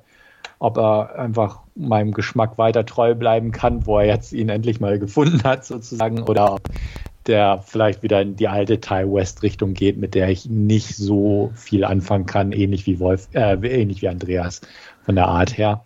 Aber ja. neugierig bin ich, klar. Und ähm, gucken werden wir ihn sicherlich alle. Bestimmt, ja. Glaube ich auch. Und nochmal zu Your Next, da hat er mitgespielt. Ah, war mein, mein okay. Fehler. Gut. Das wusste ich zum Beispiel nicht, dass er da tatsächlich mitgespielt hat. Hatte ich jetzt nicht. Na, ich hatte es nur in, ähm, im Vorfeld halt ähm, bei, beim Nachlesen halt gesehen, dass das da auftauchte bei okay. ihm und ähm, äh, hatte da Wingard nicht mehr auf dem Ding und dachte halt, er hätte vielleicht dann zumindest ein Drehbuch geschrieben oder so, aber nein, er hat nur mitgespielt. Ja, okay. Ja, sonst noch irgendwelche Anmerkungen, Kommentare? Nein, aber so Filme könnte ich mir öfter angucken. So mit ähm, schöner Optik und ähm, gut gemacht. Ähm, ja, wenn es jemand versteht, ist es ja auch gut. Also es gibt ja tausend ja. Abklatsch-Versionen von Texas Chainsaw und ähnliches, die versuchen, ja. die Stimmung zu äh, kopieren oder ne, ja. ähnliches zu schaffen und die legen dann nur Wert auf irgendwie Gore und nicht auf Charaktere oder Stimmung oder ein bisschen irgendwie mal was Originelleres in Sachen Inhalt oder Charakterzeichnung. Ähm, aber ja, gebe ich dir vollkommen recht, wenn, wenn einfach Leute, die Talent haben, das auch solche Sachen angehen, gern her damit, ne? Klar. Ja, und das wäre halt zum Beispiel auch was, wo ich mir jetzt nicht nur im Horrorbereich, aber so eigentlich so auf Netflix zum Beispiel oder auf Prime wünsch, wünschen würde. So irgendwie Projekte, die das ein bisschen und nicht, ich sag mal, immer der gleiche 0815 Rotz, der da einfach geliefert wird. Ja, absolut, klar. Also, ne, deswegen, ähm, und das, das wurde hier geboten. Wie gesagt, es ist ein A24-Film. Die lassen sich ja da auch meistens nicht lumpen, was sie da einkaufen oder produzieren oder zumindest vertreiben. Ja. Und ähm, es, es gibt ja auch Leute, die mit X nicht viel anfangen können, weil sie erwarten einfach ne, Porno ein bisschen und Gewalt und sowas. Und äh, wie Wolfgang schon gesagt hat, der hat eine 16er Freigabe gekriegt, obwohl ich zuerst auch dachte, er kriegt bestimmt eine 18er, als ich den auf dem Filmfest gesehen habe. Ähm, nichtsdestotrotz ist es jetzt auch nicht für, ich sag mal, die, die äh, Dully Bier TCM-Fraktion, die sich sowas nee. anguckt, ähm, weil einfach da auch Sachen zu entdecken gibt und Hintergründe mhm. da sind und also, einfach man die, die Handwerkskunst auch schätzen kann. Nicht also unbedingt, wenn man sich gerade wenn, zusammenfindet. Wenn, wenn, wenn, du halt, glaube ich, so, so ein Gorehound bist oder so, der halt dann nur auf, auf die Kills wartet oder so, also da, da langweilst du dich halt die erste Stunde dann einfach halt auch nur bei, bei X. Also ja. ja. da ist dann auch äh, nichts dabei oder nichts geboten, die erste Stunde für solche Leute. Genau. Richtig. Deswegen ist er wahrscheinlich ab 16, weil ein 16-Jähriger gar nicht so eine lange Aufnahmespanne hat. ja, genau. Entschuldigung an alle 16-Jährigen ja, da draußen. Na, Gleich mal wieder ins Fettnäpfchen getreten. Ja, die, die, Jugend ist verloren, ich sag's. Ja. die TikTok-Aufmerksamkeitsspannen-Generation. Ne? Ja. Ja. Gen Z. Ja, Okay, es ist schön, dass wir uns da sehr einig sind, auch beim Horror-Genre-Werk. Ähm, freut mich. Und dass ihr auch mich nicht besteinigt habt, wenn ich den so empfohlen habe. Ähm, wie gesagt, machen wir beim nächsten Mal. Machen wir beim nächsten Mal. Ich suche mir, ja, wenn, wenn wir alle Operation Seawolf geguckt haben. Genau. Ja. genau. Ja, nee, hat mir Spaß gemacht. Danke auf jeden Fall auch fürs Zuhören an alle da draußen und natürlich an meine werten Kollegen hier auch. Ähm, ich hoffe, ihr seid beim nächsten Mal dann auch wieder dabei und in dem Sinne auf Wiederhören. Bis bald. Bis zum nächsten Mal und tschüss. Vielen Dank fürs Zuhören und bis zum nächsten Mal. Ciao.